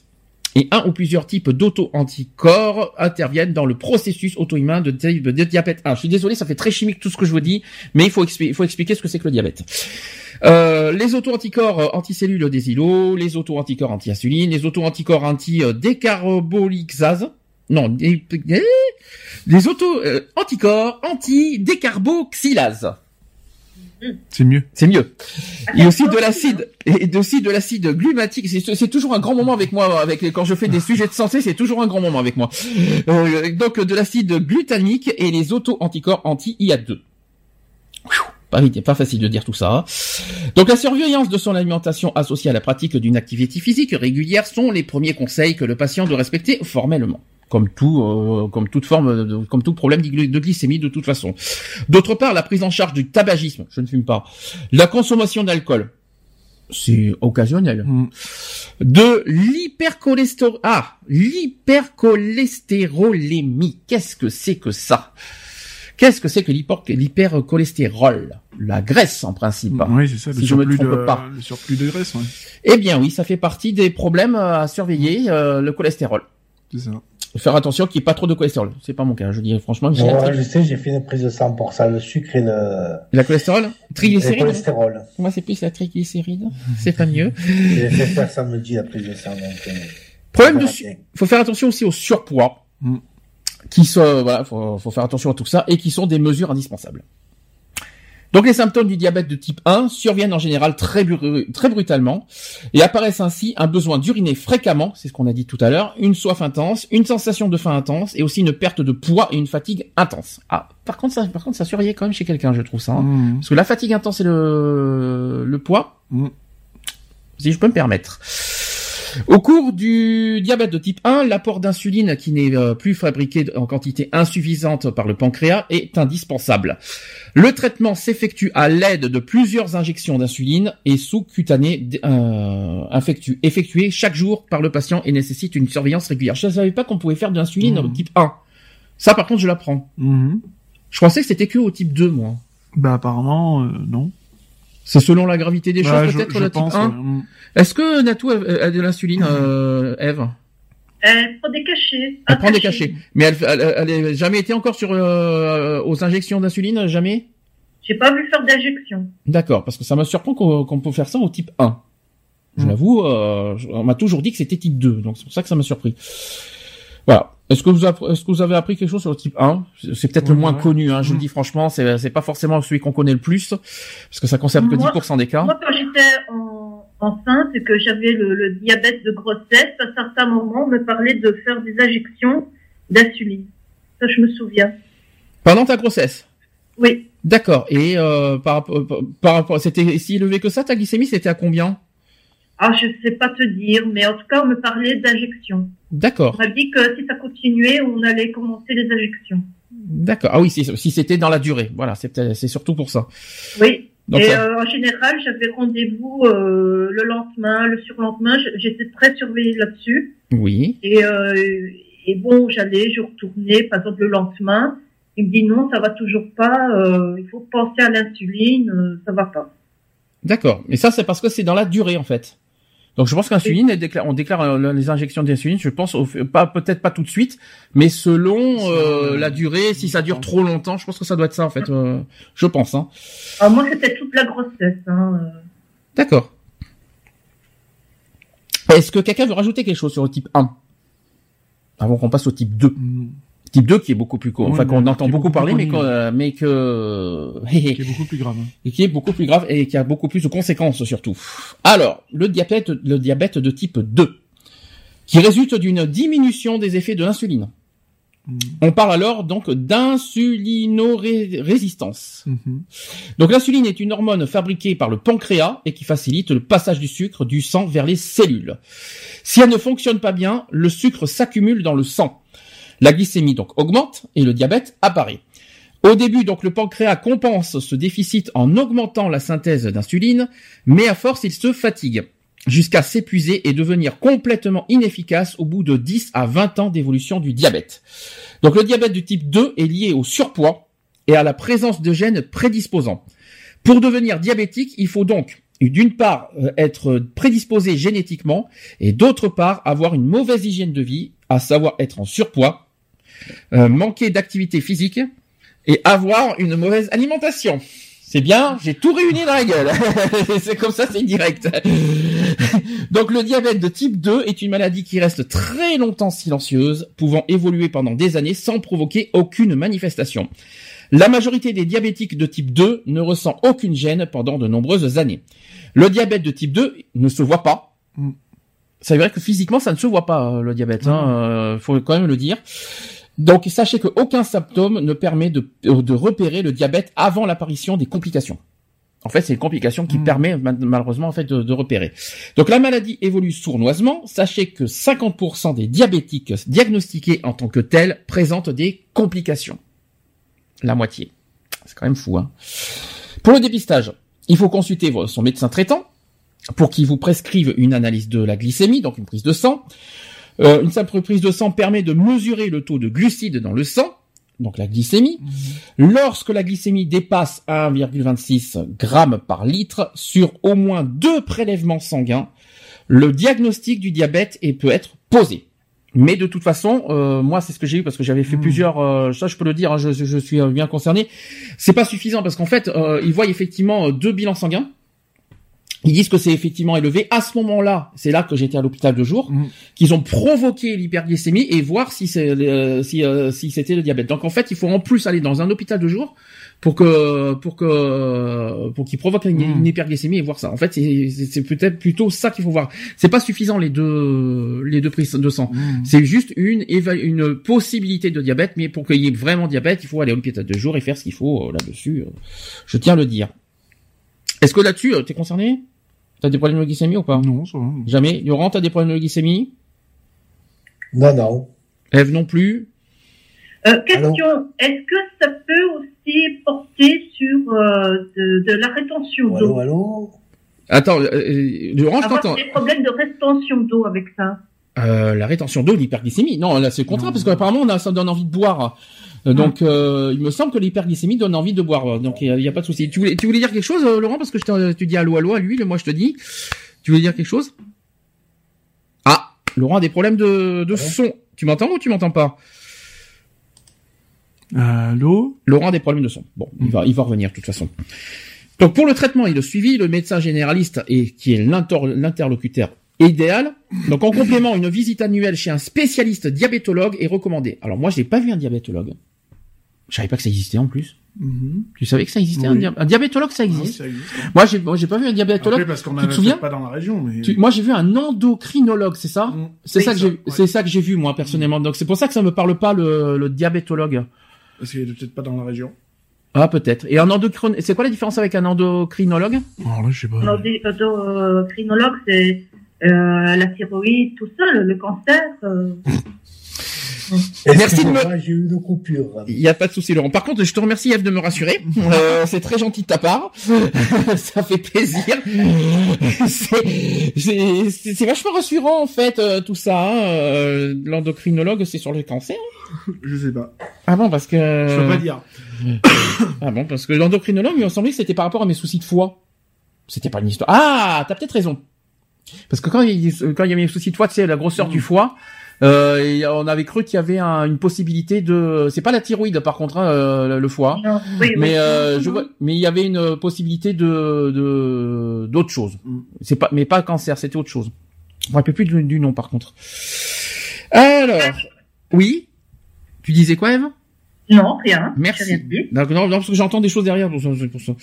Donc euh, le, méde- le donc le spécialiste diabétologue euh, peut affiner le traitement et il est au courant aussi des dernières nouveautés. Il peut aussi vous orienter en cas de complications et de plus l'aide d'un nutritionniste peut être très précieuse pour vous donner des conseils personnalisés comme des recettes adaptées, je le confirme, des méthodes de préparation et de cuisson, je le confirme, des idées de menu, non, j'ai pas eu de menu encore. Des méthodes simples pour calculer vos calories. Oups, euh, etc., etc. Donc enfin, sachez qu'une visite chez le cardiologue et une fois par an est nécessaire. Alors ça, par contre, c'est une surprise. Donc, euh, en fait, il faut voir le cardiologue une fois par an, qui, euh, afin de vérifier le bon fonctionnement de votre appareil cardiovasculaire. C'est ça. Et de fait, bon, ça je l'ai fait. De fait, euh, les risques cardiovasculaires sont plus grands chez les diabétiques. Forcément. Décidément, j'ai pas de bol là. De même, il faut consulter régulièrement aussi. Alors ça, par contre, c'est et forcément ça, c'est les yeux qui vont arriver. Donc, euh, il faut consulter régulièrement aussi l'ophtalmologiste. Et ça, par contre, je l'ai pas encore fait. Le diabète, et sachez que le diabète est la première. devrais le faire. Je devrais, mais Tu euh, devrais aller voir un ophtalmo. parce que là, les, les yeux, ça commence. hein, je vous le dis franchement. hein. Donc, le diabète. est- Moi, pèse de cause, j'ai des problèmes de vue. Donc, euh, Donc sachez que le diabète est la première cause de cécité entre chez les 20 à so- euh, entre les 20 et 60 ans. Mm. Ça, bah, vous étiez au courant ça aussi Plus ou moins. Plus ou moins. Est-ce que vous et par contre là aussi ça ça peut paraître bizarre, mais il faut voir aussi un podologue. Mhm. Ah, ça peut surprendre. Pourquoi Les pieds. Merde, ça, ça merci. Ça merci. qu'il y a des problèmes de, de nécrose, de... non Alors, je vais expliquer, c'est que sachez que les pieds, et ça je le confirme aussi, malheureusement, parce qu'il y en a les- des fois il est là, c'est pour ça. Sachez que chez les diabétiques, les pieds sont plus fragiles après plusieurs années d'évolution. Donc ça veut dire qu'on a du mal à marcher. Avec euh, de plus en plus. Et même, euh, mais, mais ça, ça atteint même les jambes. Hein. Parce Oui, que dis donc, c'est, tu, tu sens presque plus, euh, presque plus rien à force. Hein. Euh, Est-ce que c'est vrai que si on a le diabète, euh, ça, ça peut se transformer en gangrène? Pardon? Non. C'est quoi cette question? En graine ou comment ça en En graine gangrène. Non, en- Gangrène, ça veut dire que... La gangrène, tu connais pas la gangrène? euh, ça veut dire que euh, c'est une maladie qu'on te coupe la moitié du- d'un pied. Non, euh, Mais non. Ah Non. ben moi, on m'avait certifié que c'était sur ça, donc après, je sais pas si c'est vrai. Quoi. Non, c'est c'est- c'est- ça de côté des difficultés de marcher, ça c'est vrai. Mm. Mais de là que tu perds un pied euh, parce que t'es diabétique, euh, non. La seule chose qui est vraie, parce que j'ai j'ai connu une personne. euh, par contre, oui, au niveau de tes défenses immunitaires, tout ça, au niveau de, euh, t'es beaucoup plus exposé, par exemple, au risque de tétanos, les trucs comme ça, par Mm. contre. il y a Euh, deux choses, il y a deux choses que je sais chez les diabétiques parce que quand, quand on avait connu GG qui, est- qui est Mhm. totalement diabétique, c'est qu'il y a deux choses qu'il faut faire attention euh, en cas de diabète. Un, c'est vrai qu'il faut faire attention aux opérations Mm. parce que en cas de parce que le diabète malheureusement peut avoir des complications aussi au niveau des, euh, des opérations et puis ça peut euh, ça générer un- pas pu se faire opérer. Et malheureusement, euh, ça fait des complications parce qu'elle a eu des problèmes aux jambes et Mm. aux pieds à cause de ça. Ben moi, mon père a eu un cancer, ils ont pas pu l'opérer à cause du À diabète. cause du diabète, il y a ça. Deux, euh, et par contre, est-ce qu'on perd un pied? Non, mais je pense que c'est en cas de, euh, comment dire, de pas de, je pense que je pense pas que c'est à cause Bah, du diabète. Je Par pense contre, que c'est le, les le diabète, euh, Le le, diabète, ouais. le diabète, euh, par contre, euh, ralentit la l'accélération de cicatrisation en fait. Ouais, Donc c'est-à-dire quand tu vas te couper, tu vas cicatriser beaucoup moins vite qu'une Mhm. personne euh, Normale. normale. d'accord. Donc euh, voilà. Ça, contre, je savais pas. Ça, tu me l'apprends. Euh, Comment tu as su ça? Bah parce que mon père était un grand diabétique, donc. Euh, Quand voilà, tu dis quoi. grand diabétique, c'est par rapport à quoi Bah, c'est par rapport que lui, il avait euh, donc euh, des comprimés à tire larigot plus l'insuline. Bon, euh, voilà quoi. Bon, et niveau alimentaire, on va pas dire qu'il qu'il était un grand fan des des diététiciens ou ou autres quoi. Donc il mangeait un peu ce qu'il voulait en quantité qu'il voulait quoi. Mais bon, euh, voilà quoi. Je suis obligé de poser cette question parce que je ne l'ai pas sur moi, mais euh, je voudrais quand même qu'on en parle. Est-ce que c'est, est-ce que c'est, euh, comment dire euh, Héréditaire, oui. Alors, c'est pas héréditaire, c'est pas dans ce sens-là. C'est pas, c'est pas la question que je voulais vous poser. Est-ce qu'on peut, est-ce qu'on meurt du diabète? Euh, alors ça, je pourrais pas te dire, puisque moi, mon père a eu un cancer, donc je pourrais pas te dire. Mhm. Euh, Est-ce que je pense que le, dia- le diabète aggrave, on va dire. oui, euh, ça, ça aggrave forcément. Après, est-ce qu'on peut en mourir? Je je pourrais pas donner de réponse bien précise. Euh, mais bon, oui, enfin ça ça atteint pas mal le, le- le corps, quoi. hein. Mhm. Donc euh, voilà. Quoi. Selon peut-être le taux de sucre que tu manges. Ça et puis euh, comment tu vas t'employer à le à le contrôler, on va dire. Ouais. Moi, mon père le contrôlait euh, le contrôlait par les médicaments, mais et par l'insuline. Mais niveau alimentaire, c'était une catastrophe naturelle, quoi. Hein, je veux dire. hein. Moi, mon père. euh, à 3 heures du matin, il se faisait une plâtrée de frites, quoi. hein, je veux dire, donc euh, voilà quoi. Alors concernant les traitements, sachez que le traitement dépend du stade du diabète. Dans un premier temps, donc les mesures diététiques, c'est ce que j'ai Mhm. en ce moment, donc manger équilibré, et aussi les activités physiques suffisantes. Joker. Mais mais si bah, avec le froid qu'il fait, je veux pas faire des activités physiques en quoi que Oh, des mais t'as fois. ton vélo, hein Ouais, Ah mais, oui, mais, mais- mais il fait, mais il fait froid. La natation. T'as qu'à chauffer la pièce, hein. Oh, l'excuse. Après voilà, c'est une Non, mais la natation avec Sandy, c'est pas possible. Ah non, c'est pas possible non plus. Il est trop pudique. Oh, c'est, euh, c'est- encore autre chose. Pas dit à poil, hein, la, la natation. Hein. Non, mais justement, Hein. justement, je parle pas forcément d'être à poil. Je pense qu'il parle du plan d'eau, par exemple. Je pense que ça doit être ça. Donc sachez que si ces mesures ne sont pas suffisantes, je parle des, des mesures diététiques, sachez qu'il y a des médicaments anti-diabétiques qui sont associés. Vous savez ce que c'est? Donc c'est les hypoglycémiants oraux ou des anti-diabétiques oraux. Mhm. Ça vous parle? Qu'est-ce que vous avez- c'est quoi comme médicament? C'est vous, euh, c'est ça marche bien, c'est efficace? Moi, je sais pas exactement, puisque mon père avait un traitement euh, bien précis. Il avait du glucophage, il avait du corvasal, Ouais. il avait, euh, il en avait euh, au moins une vingtaine. Mais En la plus question- de l'insuline. La question que je me pose, euh, ça- sert à quoi? Ça sert à baisser le sucre? Ça sert à quoi Bah, ces médicaments? Oui, bah oui, parce qu'il avait le traitement, il devait le prendre euh, une, deux fois. Si mes souvenirs sont bons, c'est deux fois par jour, donc Ouais. le matin et le soir. Euh, si je me trompe pas, hein, mais je crois qu'il y avait le midi aussi, mais je suis pas sûr. Mais euh, ouais, enfin c'est pour ça régule en fait, ça évite de trop euh, de trop charger en insuline ou quoi que ce soit, parce que bon l'insuline euh, c'est pas top à prendre quoi. Eve, ça te parle aussi toi qui as eu des médicaments? Euh, moi, je sais les noms des médicaments. Je sais bien que j'en ai eu, mais Je parle pas des noms, hein. dire, euh, Je parle pas des noms, hein, je parle surtout de, de ce qui est censé faire comme effet euh, euh, à la glycémie. Je pense que ça régule dans la journée en fait, Ouais. jusqu'à temps que tu prennes ton insuline euh, liquide. en fait. C'est quoi ça Ça fait du bien au pancréas au foie, c'est ça? Ouais, ça je pense que c'est plus de ce côté-là. Ouais, je pense que ça ça régule et ça ça le ça le soulage ça soulage ça ça soulage un peu le, le pancréas. Je Ouais, pense, mais pourtant, euh, pourtant, je ça- pense que c'est ce côté-là. hein. Bah, le, pire, c'est qu'on n'en guérit pas finalement, même si on prend des médicaments. Mais non. C'est c'est ça qui est, qui est triste. Quand tu l'as, c'est à life. Hein. C'est ça. C'est jusqu'à temps que tu ben, voilà quoi. Donc ça, vie, le, le, le- ah oui, le- diabète. le- c'est- diabète, Enfin, c'est- pour la- moi, de ce que j'en sais à l'heure actuelle, c'est c'est à vie quoi. hein. on en, on, on en- J'ai j'ai pas connu de personnes qui en ont guéri. une fois qu'on est au diabète, on peut plus euh, s'en sortir. C'est ça. Et Après, je pense que euh, tu peux le diminuer euh, fortement, mais euh, mais pas t'en sortir. mais t'en sortir définitivement, non. Être à zéro, ça m'étonnerait fort. Quoi. À Moi, zéro. mes, mes gynécologues m'ont toujours dit qu'il fallait faire gaffe parce que ça pouvait rester euh, de façon permanente mon diabète après la grossesse. Mhm, c'est ça. Alors parfois aussi un traitement par insuline sera prescrit par le médecin lorsque les traitements médicamenteux ne sont pas assez efficaces et contre-indiqués ou en cas aussi de complications. Cette euh, insulinothérapie euh, peut être transitoire et encore une fois, il y a donc un suivi médical régulier donc des yeux, des reins, du cœur, etc. pour éviter des euh, voilà qui est pour éviter les complications surtout. Euh, la prise en charge repose sur une éducation euh, alimentaire stricte et des médicaments, euh, des médicaments et aussi une surveillance étroite. Donc ça veut dire que là, vous allez être bourré de, de comment dire, de suivi médicaux ça. avec le diabète. Là, je, je m'attends à tout avec ça. hein. Euh, sachez que les traitements contre le diabète visent à diminuer le taux de sucre circulant dans le sang. Voilà, Mm. voilà la, la raison. Car l'hyperglycémie chronique est responsable de complications à long terme. Et il peut s'agir de médicaments pris par voie ora- orale ou donc des injections d'insuline. Euh, je vais pas vous donner les causes parce qu'on a déjà parlé de l'hyperglycémie, tout ça. Par contre, les risques. Alors là, là, il y a de quoi faire. Aïe. Donc déjà, Il est fondamental de connaître ces risques de, de développer un diabète. Et en effet, cela permet euh, ensuite de tenter de corriger les facteurs de risque présents dans plus de 75% des cas et d'éviter l'incite d'apparition d'un d'un diabète. Alors, est-ce que vous connaissez les facteurs de risque? Parce qu'il y en a plein. Euh, Comme tu as dit déjà, le surpoids. Le surpoids, oui.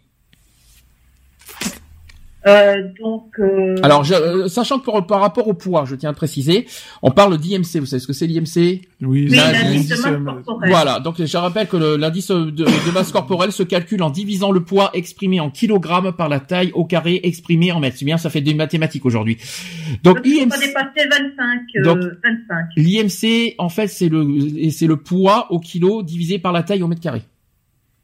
Ça va Si on dépasse j'arriverais 25, j'arriverais on même pas calculer ma masse alors. C'est- pas compliqué. Bah, euh, je vois. Bon, voilà. Donc ça, c'est l'IMC. Sauf Euh. si on dépasse 25, on est en surpoids. Si on est, on dépasse 30, on est obèse. Sauf comme rythme à part. C'est ça. C'est compliqué. Hein. Alors après, est-ce que vous voyez d'autres facteurs de risque? Cardio? Cardio, bien sûr, euh, forcément. Donc euh, là-dessus, on y revient. Et donc, le manque Voilà. d'activité, le manque de, Alors, euh, les artères. alors, Oui. vous, vous savez que quels sont les, les, les antécédents de maladies cardiovasculaires qui peut engendrer, euh, qui peut euh, aller jusqu'au diabète de type 2 Et là, oups, T'as les artères, non? Je crois qu'il y a... Non? L'artérite des membres inférieurs, oui. Donc on appelle ça une, des artérite. Mhm. On peut aussi parler de l'angine de poitrine. Ah, ça, j'en ai eu. L'angine de poitrine, malheureusement, peut amener euh, à l'hyperglycémie, voire le diabète. Et autre chose, c'est l'infarctus. Oui. Ah oui, oui, j'avais oublié celui-là. Oui. L'infarctus euh, est un antécédent qui peut en- qui peut aller jusqu'au diabète. Si vous l'avez oublié, c'était au Ouais, courant euh, ça Bah oui, mon père en a eu un, donc euh, oui. En plus, il a été opéré à cœur ouvert, donc il avait une jolie fermeture éclair. Ouais. Euh, oui, oui, il en a eu un et qui- qu'il a fait d'ailleurs devant moi, donc euh, oui, je me rappelle très bien. Oui. D'accord. Ça nous avait même pourri nos vacances d'été.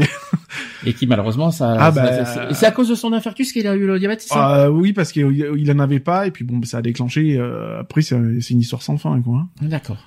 Ok. Donc euh, après, quand Donc quoi qu'il en soit, si vous si vous êtes victime de voilà d'une angine de poitrine, de factus tout ça, vérifiez bien votre sucre. Très important à le dire. Donc euh, Eve, tu sais ce qu'il te reste à faire. Oui. Euh, voilà. Donc je tiens à te le dire. non parce que tu as dit que tu as une angine de poitrine, donc c'est pour ça que je te dis. Oui. Euh, euh, j'ai pris le bus pour y aller. ensuite, il y a une chose, il y a une chose que tu avais dit Lionel juste avant. On peut euh, le cardio. Non mais le, Non. le- le Ouais. diabète, on peut l'a- on peut l'avoir comment?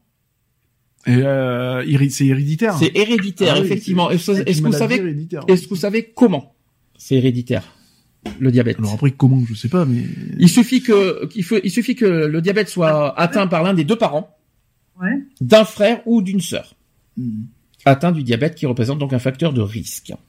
Oui, que lui-même tiendrait certainement d'un grand-parent ou... Exactement. Donc moi c'est lié, c'est lié à mon père, mon père et ma grand-mère, pour être honnête. Euh, ensuite, on peut être euh, le facteur de risque, c'est l'hypertension artérielle. Mhm. Ça, c'est pas une surprise. L'alimentation trop riche. forcément. forcément. Vous avez aussi une, euh, une sédentarité, euh, euh, c'est-à-dire l'absence ou insuffisance d'activité physique. dit. Ensuite, l'augmentation du cholestérol, Forcément, forcément. Ensuite, euh, vous avez le tabagisme. ça va. Alors, ça va, il faut, il faut peut-être expliquer sur le tabagisme. Peut-être, sachez que la consommation de tabac semble avoir une influence sur le pancréas en augmentant la résistance à l'insuline. Laurent, fais attention s'il te plaît. 44% des fumeurs présentent un risque de développer un diabète de type 2. Eh ben, Natou, il faut arrêter de fumer. Voilà, comme ça, si elle m'écoute, tu, tu sais ce qu'il te reste à faire, Natou. N'est-ce pas Laura Et Laurent aussi, au passage, si je peux me permettre. Parce que toi, Laurent, t'as, t'as, t'as de quoi faire, hein, avec tout ce que je suis en train de dire. Il y a l'alcoolisme. Bonjour Lionel. L'alcoolisme, ça veut pas dire un verre tous les 36 humains, euh, s'il te plaît. L'alcoolisme, ouais, c'est celui qui picole tous les jours quand même. hein. non, juste un petit peu. Non. Ensuite, vous avez là, le diabète pendant une grossesse. C'est ce Ah qu'a oui. dit euh, Eve. Eve depuis tout à l'heure. On peut aussi avoir pendant une grossesse ou lors d'un accouchement d'un enfant Mm. dont le poids de naissance était supérieur à 4 kilos. Ah, bonjour Euh, mon fils. ça va de 4 kg 200, de 4 kg 180 à de 4 kg 250. Le mien fait 4 kg 90. Bah voilà, c'est un exemple. Autre particularité aussi, c'est les plaies qui sont difficiles à cicatriser C'est ça. C'est ce que tu as dit tout à l'heure. euh, euh, c'est ce que tu as dit tout à l'heure. Donc malheureusement, ça, ça, ça fait effet sur ça. Donc les plaies qui sont difficiles à cicatriser Mhm. à cause du diabète. Ensuite, vous avez des infections qui sont répétées. Vous savez quoi, par exemple? Parce que euh, à cause du diabète, il peut y avoir de, euh, par la suite des infections répétées. Donc par exemple, les, les cystites. Je ne connais pas le nom, donc ne me demandez pas pas ce que c'est. cystite Je ne sais pas ce que c'est qu'une C'est un cystite. problème urinaire. Ah oui, oui, oui. Ça donne toujours envie d'aller faire pipi, ça, ça. ça brûle quand tu fais pipi. Ça, ça. ça concerne les femmes beaucoup. Les infections ur- urinaires, justement, Mhm. les mycoses, Ouais. la- les abcès, Mhm. et les furoncles. Et malheureusement, faut, faut le dire, hein, Ouais. c'est- c'est malheureusement, euh, faut le dire. Vous avez aussi euh, les plus concernés, c'est euh, 45 ans, qui sont le plus concernés Mhm. par le diabète hein, de type 2. C'est ceux qui ont plus de 45 ans. Moi, vraiment, c'est arrivé plus tôt. Hein. Plus tard que jamais. Et voilà. Concernant, donc j'ai parlé du surcharge pondérale, j'ai parlé d'IMC, mais aussi euh, il y a une histoire de tour de taille aussi. Sachez que la mesure du tour de taille est un indice de, de l'existence d'un facteur de risque, car le tour de taille de plus de 100 cm environ chez l'homme et le tour de taille de plus de 88 cm environ chez la femme en dehors de la grossesse. Oui. Donc, c'est par rapport, je veux dire, à la couche de graisse que tu as au niveau abdominal. C'est ça. C'est ça, par exemple. Donc apparemment, ça touche voilà les, les, les hommes euh, qui ont plus de 100 cm de, ta- de taille et les femmes sont concernés euh, pour ceux qui ont pour ceux qui ont 80, plus de 88 cm de tour de taille. Donc ça veut dire taille 44 par exemple sur- dans les jeans si vous préférez et taille 50 pour euh, pour la tour de taille chez les hommes. Ouais, J'ai je pas de fais du 42. Alors de la marge.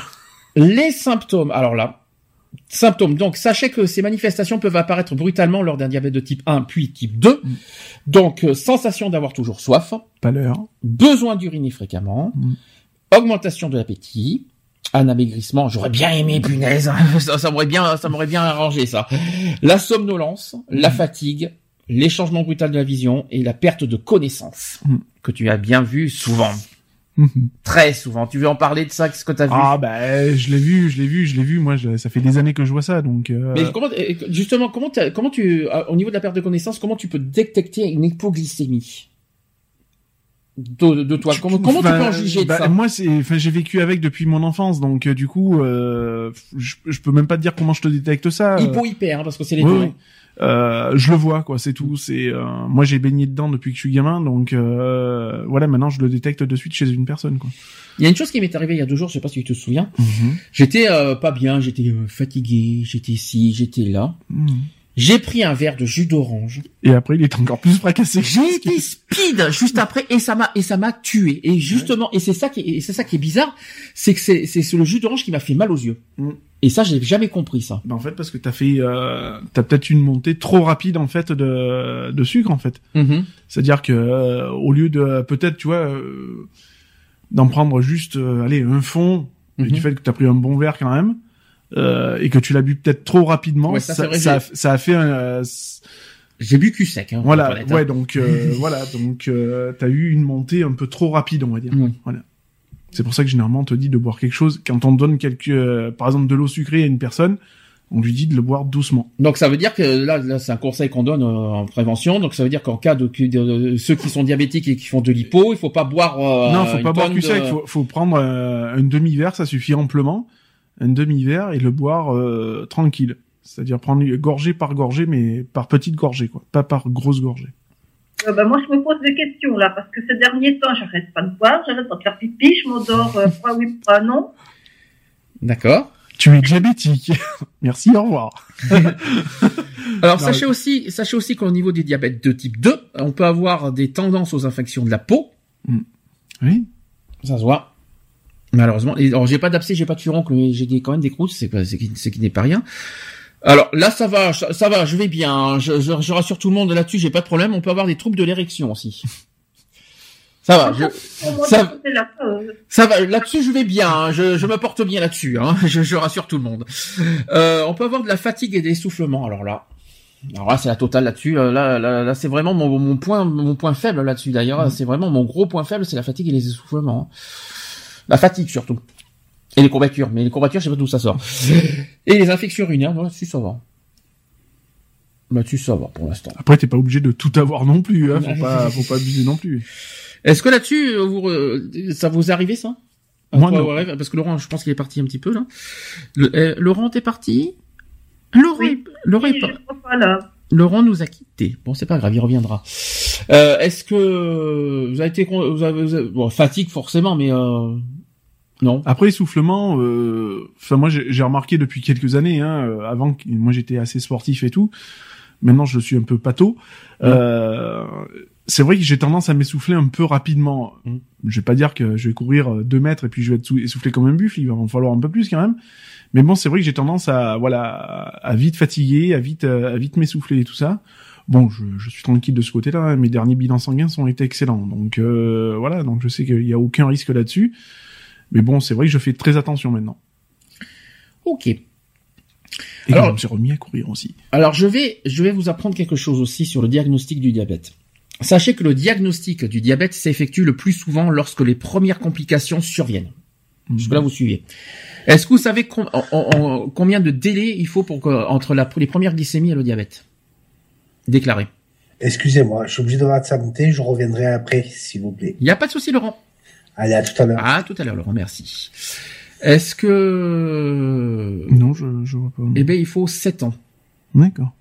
Un délai de 7 ans environ s'écoule entre le moment où une glycémie est anormalement élevée sans avoir été repérée à ce moment-là, Mhm. et enfin, et, euh, et, euh, pour euh, en arriver au diagnostic du diabète. 7 ans.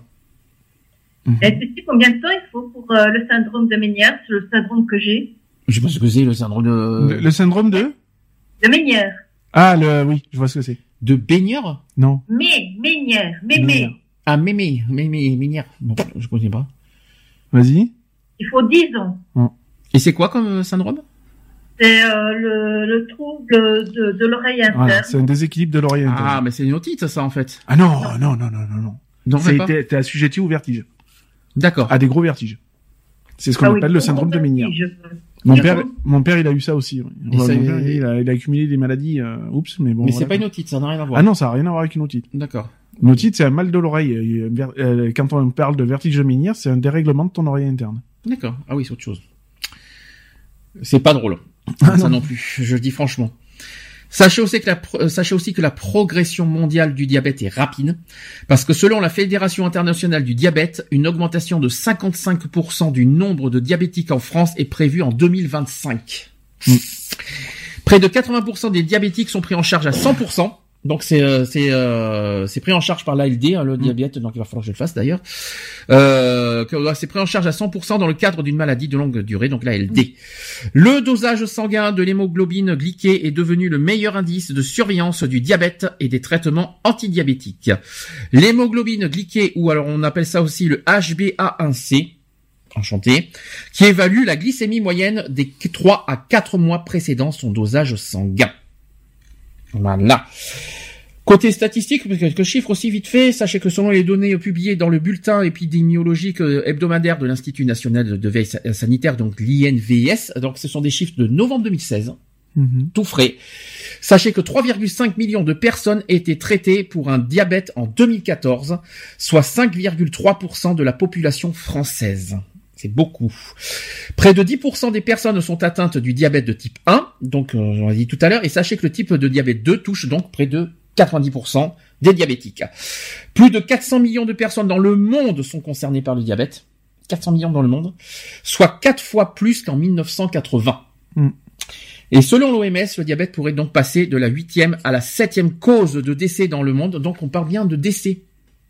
Mhm. Donc on peut être, on peut être, on peut avoir, un, on peut être, euh, on peut décéder de diabète apparemment. Donc ça peut devenir la septième cause de décès dans le monde en 2030. Et sachez que le, demi, euh, le diabète est diagnostiqué avec au minimum 5 années de retard. Mm. Ça c'est chaud. hein. En France, donc 15 enfants sur 100 000 enfants de moins de 15 ans sont touchés par le diabète.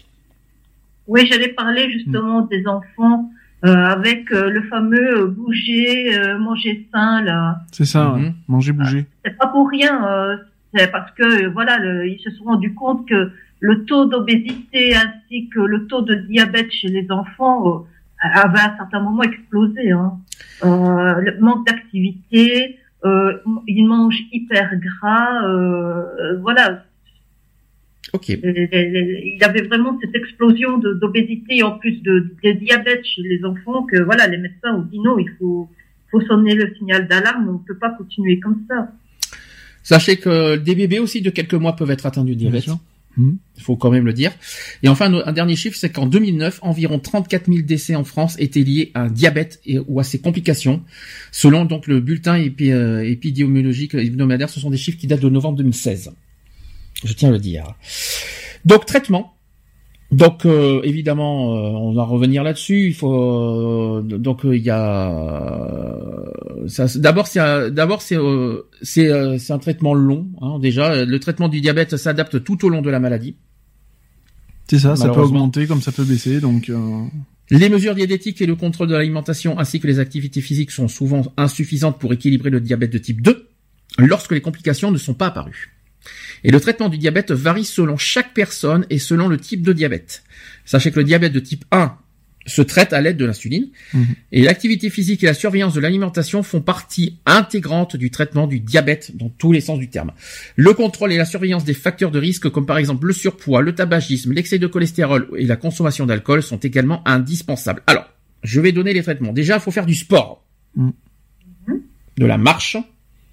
Ça, j'en fais. De la natation. Oui. t'en fais pas. J'en fais pas. Et Eve en a parlé tout à l'heure de la natation Hein en plus. Hein. Et le vélo. C'est ça. Qui prend la poussière Bonjour. Ensuite, il faut contrôler son poids. Donc, Oui, ayez, toujours. quoi qu'il en soit, une balance sur vous. euh, et qui fonctionne pas. Un truc qui t'affiche un coup. Euh... Parce que moi j'ai eu une balance à Bring Ballante qui Ouais. m'affichait. euh, je me rappellerai toujours.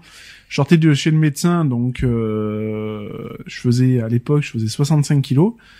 J'arrive à la maison, j'en faisais 70. J'ai dit attends, il y a un problème quelque part. J'ai dit soit c'est sa balance qui déconne, soit c'est la mienne.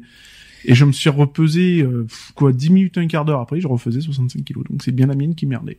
Ensuite, il faut surveiller son alimentation, j'en parlerai après. Il faut traiter l'hypertension artérielle. Donc, ayez sur vous, là on va faire de la prévention, ayez sur vous un, euh, un tensiomètre, hein, parce que comme ça, euh, un tensiomètre. Mais alors par contre, tensiomètre, tu, Protec, euh, tu peux me dire quel est le, le plus fiable? Le plus fiable, euh, c'est Le problème, c'est les aiguilles, tout le monde ne lit pas les aiguilles. c'est ça, voilà. Par contre, moi, ce que je peux dire, c'est que moi, en tensiomètre, ceux des poignets sont pas très fiables, mais ceux qui sont bien fiables, c'est ceux qui sont au bras. Mm. Donc, tensiomètre électronique au bras, ça marche bien. Maintenant, ça. il existe un truc euh, qui, qui fonctionne très bien, hein, puisque nous, on, on, a tendance à s'y fier aussi euh, un peu plus. Mhm. C'est avec les téléphones portables, il y a une application qui, euh, qui permet de vérifier un peu le pouls, etc., etc.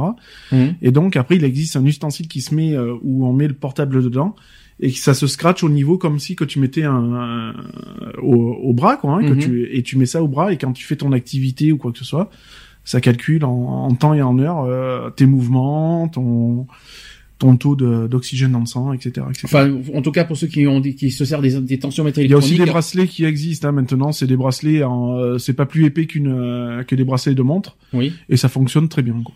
Tu parles des montres connectées, par exemple? Par exemple, les montres connectées maintenant Ouais. sont, sont équipées de, détecteurs et ça, ça fonctionne pas trop mal.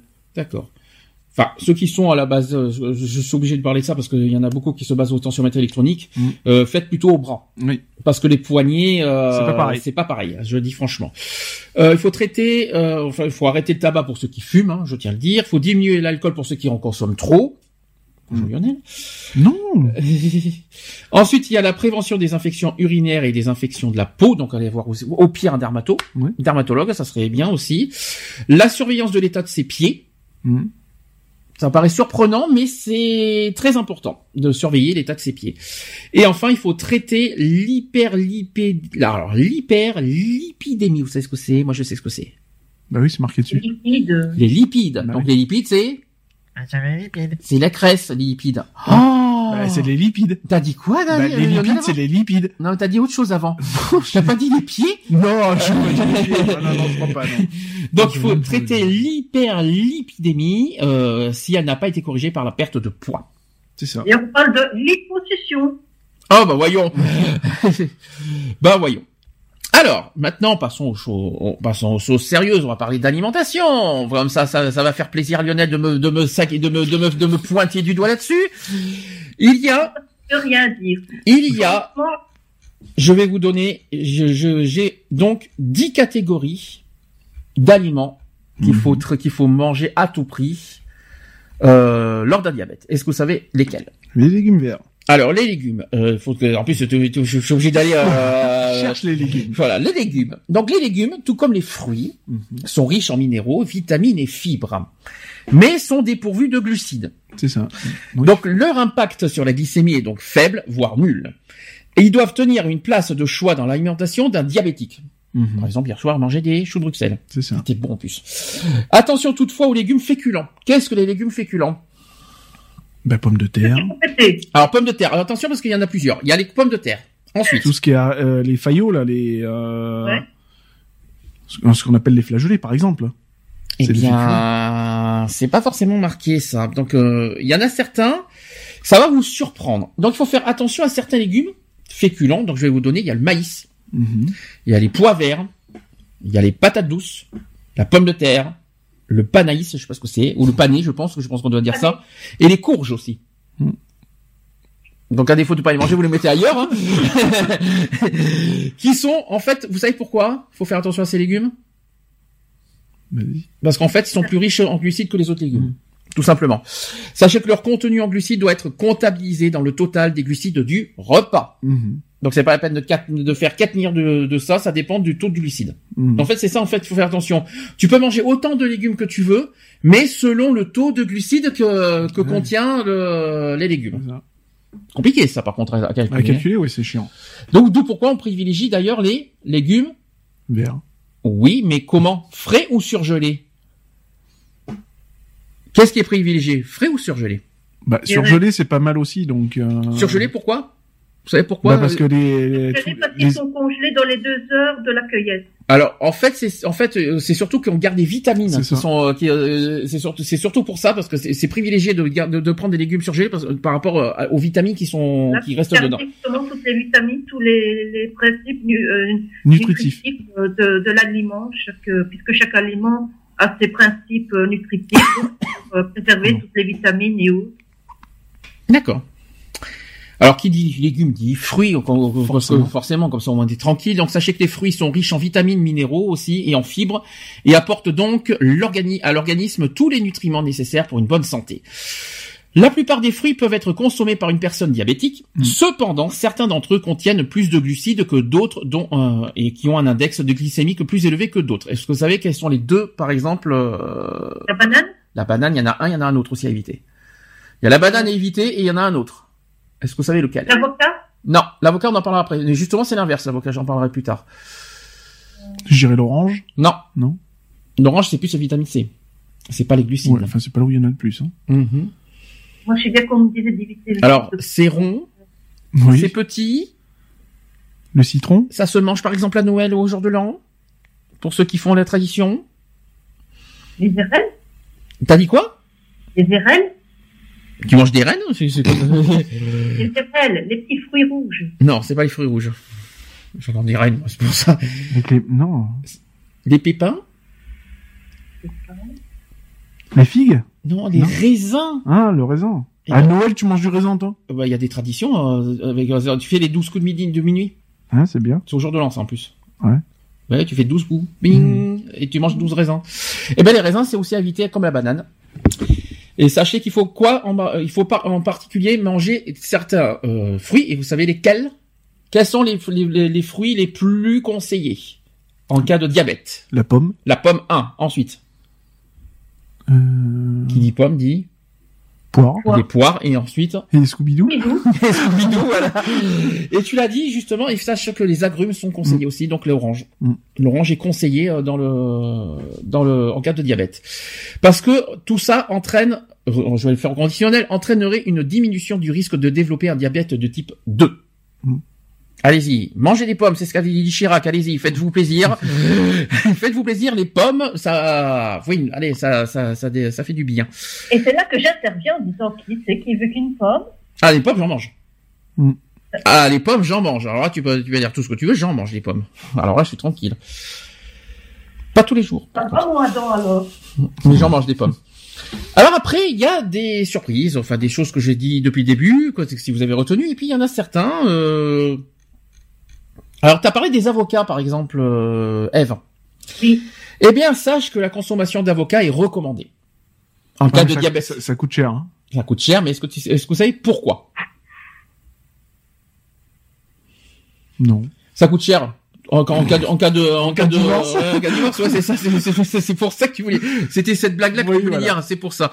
Bon, je vais expliquer, la consommation d'avocat est recommandée en cas de, di- de diabète de type 2, car il contient très peu de glucides et beaucoup de fibres solubles, euh, qui favorisent la digestion. De plus, son index glycémique faible continue- contribue à une bonne régulation de la glycémie. Il peut ainsi être mis au menu plusieurs fois par semaine, mais c'est pas donné, à condition de ne pas être accompagné de mayonnaise.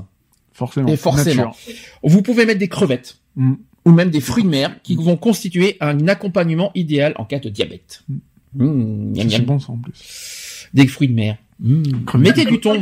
Crevettes décortiquées. Mm. des pommes de terre ou des pâtes qu'on dit oui, mais ça fait grossir.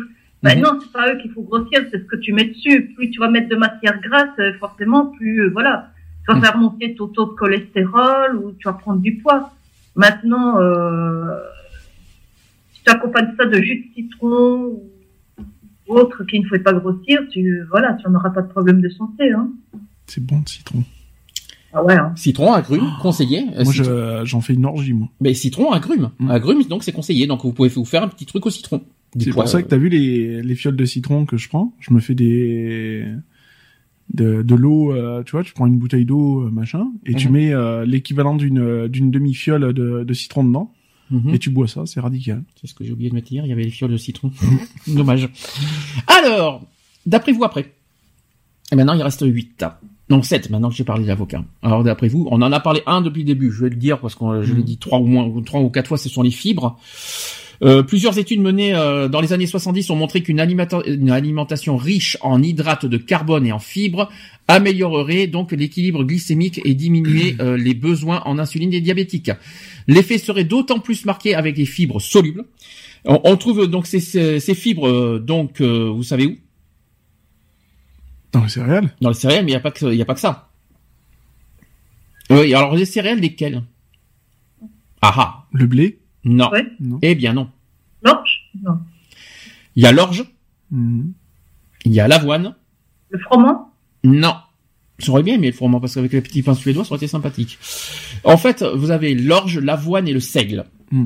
Ah, Qui, apportent, euh, qui sont bons. en fibres. Il y a les fruits et légumes, bien sûr, les légumineuses aussi et les légumes secs. Voilà, tout ça très bon euh, en fibres. Allez-y, faites-vous plaisir. Le poisson, C'est bon pour la mémoire. bon ou pas bon d'après vous le poisson Bon, bon. Ah oui, très bon. Mais le poisson blanc, pas pané. Alors je vais expliquer, c'est que le- en cas Mais de... c'est pas né, on peut pas le manger. Hein. donc Bien sûr. Ça c'est dit, ça c'est fait. Merci pour la blague du jour. Donc en cas de diabète, il est important de protéger son cœur et de prévenir les maladies cardiovasculaires. Oméga 3, Sache- 6, 9. Bonjour. C'est ça, exactement. Donc les poissons surtout gras sont riches en oméga 3, Mm. connus pour leurs bienfaits sur le cœur. Est-ce que vous savez lesquels sont donc conseillés? Le cabillaud. Le thon. Le thon est conseillé, oui. Le thon, c'est bon. Et là où ça me surprend, c'est le saumon. Oui, le saumon. oui. Eh ben oui, mais pourtant c'est gras. Donc euh, c'est pour ça que c'est très c'est c'est pour ça que c'est très surprenant que le saumon est conseillé. Mm. Tant mieux pour mes tomates hein, d'ailleurs. Là- premier, saumon. le saumon, donc le thon, il y a le- la morue. Mmh, des bonnes brandades de morue. Mmh, bon, j'adore ça. Ah, moi j'a- j'adore ça. Le macro j'en prends. Ouais, le macro. Ouais. Un macro, macro, j'en prends des tonnes et des, des Ouais, bah, tonnes. j'en ai mangé hier soir, moi. Macro, par contre, moi je prends la moutarde parce que le vin blanc, bork, j'aime pas du tout. Après, chacun ses goûts. hein. Donc ils peuvent donc être mis au menu deux à trois fois par semaine. Donc ça va, vous pouvez vous faire euh, des bons petits plats avec euh, avec tout ça. Et bien sûr, le, bien sûr, on recommande aussi le, le blanc, Oui, le poisson Euh, blanc. le poisson blanc, le euh, cabillaud, bien sûr, Voilà, mais il faut pas le cuire n'importe comment. et mettre un petit peu de citron dessus avec la grume, ça serait sympathique. Mm. C'est ça, c'est ça que j'avais oublié aussi euh, récemment. Alors, on recommande toutefois de varier les poissons euh, consommés pour éviter une surconsommation Mm. de métaux lourds qui concerne davantage certains poissons, surtout les grands prédateurs. Donc, euh, si vous si vous mangez de l'espadon, du marlin, du requin, du thon ou encore de la dorade, soyez, soyez bien sûr euh, cool Raoul là- là-dessus. Hein, on est d'accord. Maintenant sur la viande. Mhm. Troisième étape, la viande. Les poulets. euh, des viandes maigres comme le lapin, le poulet. Le jour que je mange du lapin, c'est des poules rondées, non Ah, Je te dis franchement. bon, le lapin. Non, mais le jour que je mangerai un lapin, c'est même pas en rêve. hein, je vous dis clairement. Donc, en cas de diabète, vous savez qu'est-ce qu'il faut en vi- pour la viande? Euh, Qu'est-ce qui est, qu'est-ce qui est bon avec la viande? Qu'est-ce qui est bon? Le poulet. Le poulet, on est d'accord. Oui, mais vous savez d'abord quelle est la première, la première source euh, de la viande qu'on a besoin? Le bœuf. Je parlais, j'ai pas parlé du type de viande, j'ai parlé de source énergétique. La viande rouge. Source énergétique, deux fois. Trois fois du jus vendu. Eve, qu'est-ce qui est bon? La viande est, est fort en? Fer. Et Non, c'est pas le fer. La, la- la- la viande est fort en fer. Non, bien sûr que non, c'est les protéines. en cas de diabète, les protéines sont nécessaires et mais difficiles d'en consommer sans les lipides qui vont en général avec. Faut quand même le dire. Donc il faut préférer des viandes Rouge. maigre. maigres, pas rouges. Moi, je la veux rouge, moi. La Donc viande rouge est déconseillée et euh, on la conseille que vraiment que si on en veut absolument en manger une fois par semaine. Alors je vais expliquer sur la viande parce que je, on- euh, euh, sur le porc il y a, il y a deux ou trois choses qu'il faut que j'explique. Par contre effectivement la rouge il faut faire attention. Il faut pas en trop. Oh, un bon steak tartare. Steak haché tu peux, hein. steak haché tu peux te le permettre. Après il faut éviter les trop saignants du genre. Ah ouais, non, euh, mais moi, la viande rouge, je la mange saignante, hein, je peux pas la manger autrement. Non mais ce que je veux dire c'est les steak haché tu peux, il y a pas de souci. Après euh, voilà pour le reste euh, si tu veux te faire un bon steak euh, Ouais, bah, saignant. steak euh, ben, je parle pas de steak haché mais du steak steak quoi par Ouais. exemple euh, Saignant. saignant. Je sais mais Je- tu me feras pas manger de la Après, semaine. hein. après, rien ne t'empêche de le manger. Allez, une fois de temps en temps, parce que on- comme, c'est c'est là où je voulais en venir, c'est que la, la diététicienne que j'ai rencontrée elle nous, m'a bien dit de pas m'empêcher de manger. Non, faut pas, faut Voilà. pas aller à l'excès non plus. Faut Mm. pas, faut pas se priver. Faut pas aller à l'excès non plus. Voilà. Nat, elle, elle la mange bleue, la viande. Oh. Ah non, berk, berk, berk, berk. Ah, non, c'est saignant. Euh, bleu, c'est bleu, c'est déconseillé. hein. Surtout, euh, c'est très déconseillé. Je te le dis franchement. hein. Euh, donc viande maigre, qu'est-ce que c'est? Poulet. Mais donc, euh, Poulet, oui. volaille, Lapin. volaille, Il y a pas lapin. J'ai pas Il lapin. y a pas lapin. J'ai Il- pas le- lapin. Le lapin, il est pas là. Non, il y a pas de lapin. il il euh, le veau. Le veau est une viande maigre. La dinde. Ah, la dinde plutôt. Je préfère mieux ça. Le poulet, la dinde, et il manque quelque chose. C'est c'est en tranche. C'est en tranche. Oui, bah, même le jambon, il a Le dinde. jambon blanc, voilà. Et par contre, du jambon blanc dégraissé, s'il vous Oui, euh, sans Cohen. Et tout ça au profit des viandes rouges qu'il faut vraiment limiter. Et concernant le mode de cuisson, qu'est-ce qu'il faut faire? Comment il faut cuire les viandes? Sans matière grasse. Donc il faut apparemment cuire au four. Grillé, grillé ou à la vapeur? Mm. Alors il y a trois possibilités. Il y a au four, bof. En plus, moi je fais au four, mais sans, je fais à la poêle, mais sans huile. Comme ça, moi je suis C'est ça, tranquille. c'est ce que je fais aussi. Comme ça, moi je suis tranquille avec ça. euh. Euh, ou alors vous faites la cuisson en papillote Ouais. Ou bon. au grill. Mm. Pour Faut-il- avoir un grill? Oui, mais en plus euh, en hiver un grill. euh, Ça s'achète, un grill. Oui, mais en hiver, euh, voilà quoi, euh, un grill en hiver, euh, ça va être un peu compliqué. Hein. Il y en Et a qui sont faits exprès pour l'intérieur. C'est vrai. Ou sinon, ce qu'il existe, c'est aussi une plaque grill Oui. que tu poses sur ton feu, en fait, à la place de ton feu. C'est tu Oui. poses ça sur ta grille et c'est euh, et tu fais ton grill euh, comme ça. Une- J'avais ça en restauration. Alors, au four en papillote et au grill, en fait, c'est pour éviter surtout l'ajout de matière grasse qui est à l'intérieur des Mm. viandes. Donc, il faut faire attention à ça. Au pire, piquer. Hein. Oui. Surtout le bœuf, faites-vous plaisir. Hein. Même le canard, il faut piquer le canard. Les saucisses qu'il- aussi. tu sais qu'il était bon hier, hein, De quoi? Le magret de canard. Ah, tu l'as mangé hier? Ouais. D'accord. Salaud, va. Donc, il, m'a il m'a laissé de, de- comme ça. euh, Et vous savez... Avec ses petits choux Bruxelles. Alors, vous vous rendez compte que hier, alors là, il, il- là, il est en train de me larguer parce qu'il savait, il savait, hier, je suis dans, hier, je suis, j'étais dans une position comme ça. Je lui ai demandé, gentil, est-ce que tu peux me faire des frites? Non! Et tout ça. Et puis hier, et puis hier, monsieur se permet de me faire, euh, de manger de bons magrets de canard bien derrière Mais moi. moi, j'ai pas de problème de diabète, hein. euh, je suis tranquille de ce côté-là. Mais, Mais je suis pas interdit de manger du canard, d'où tu sors ça? t'as bouffé euh, 20 kilos avant, ça suffit. Non mais je rêve. Par contre, au niveau du porc, j'ai oublié de préciser là-dessus. Le porc, il faut faire attention. Ait, euh, vous pouvez manger du porc. Il n'y a pas de souci. Alors deux conditions. Un, de- qui est euh, d'enlever la graisse, le gras qui est dessus. Mm. Euh, les côtes de porc, c'est en principe à éviter. C'est ce qui est dit. C'est en principe. Hein, il faut, faut pas en consommer tous les jours. C'est pour ça que je t'ai demandé de limiter là-dessus. Rôti, vous pouvez. Mm. Mais à condition de cuire à l'eau Ah bah oui. pas à l'huile. Faites cuire votre rôti à l'eau. C'est très important. Vous allez voir, c'est très très bon en plus. Euh, puis tout ce qui est, euh, voilà, le porc, faut faire attention, euh, ne pas prendre par exemple les sautés de porc, c'est très gras. Enfin, tout ce qui est cartilage, tout ça, il faut éviter. Mais le bœuf, c'est pareil de toute façon. Sauter de Donc, porc, fais le cuire à l'eau, tu vois, tu vas avoir des surprises. ben, je fais cuire à l'eau moi. En, plus, ça te, cuire à en, l'huile. en plus, ça te fait ton bouillon. Et quand vous faites cuire à l'huile, qu'est-ce qu'il faut comme, comme huile? Huile d'olive. Non. Oui, mais moi j'en prends, euh, mais autre chose, euh, avec l'huile d'olive avec avec la viande, bark, ça dégueulasse. Mais pour la pour pour les salades si vous voulez, mais euh, mais pour les viandes, berk. Bah non. Mais qu'est-ce que c'est l'huile des- avec euh, des oméga. Isio Isio, euh, bah, on va pas faire de la pub pour Isio 4, mais euh, Isio 4. Mais si, si, si, le droit. sûr, mais euh, oui, c'est de, de l'huile à base d'oméga. D'oméga 6, 3 ou 6 Les deux, je crois. Je crois qu'il y a les deux. Excusez-moi, elle m'a dit de vous dire, j'ai dit qu'elle était pas d'accord avec Sandy qu'elle cuisine avec de l'huile d'olive, elle. Berk, Berk. Mais Et, Berk et, tu as toujours bien mangé. Et- moi je dis Berk, Berk et Berk. Voilà. Elle, miam. elle t'a fait déjà manger et t'as mangé. oui, mais c'est très faible. Mais moi je peux pas, faire- je peux pas faire de la cuisine à l'huile d'olive. Je ne peux pas. C'est pas possible. C'est Berk. Ah, ben, il y en a qui cuisinent avec de l'olive, mais je l'ai mangé. oui, mais Berk quand même. Avec cuisson de viande, c'est miam, miam, miam.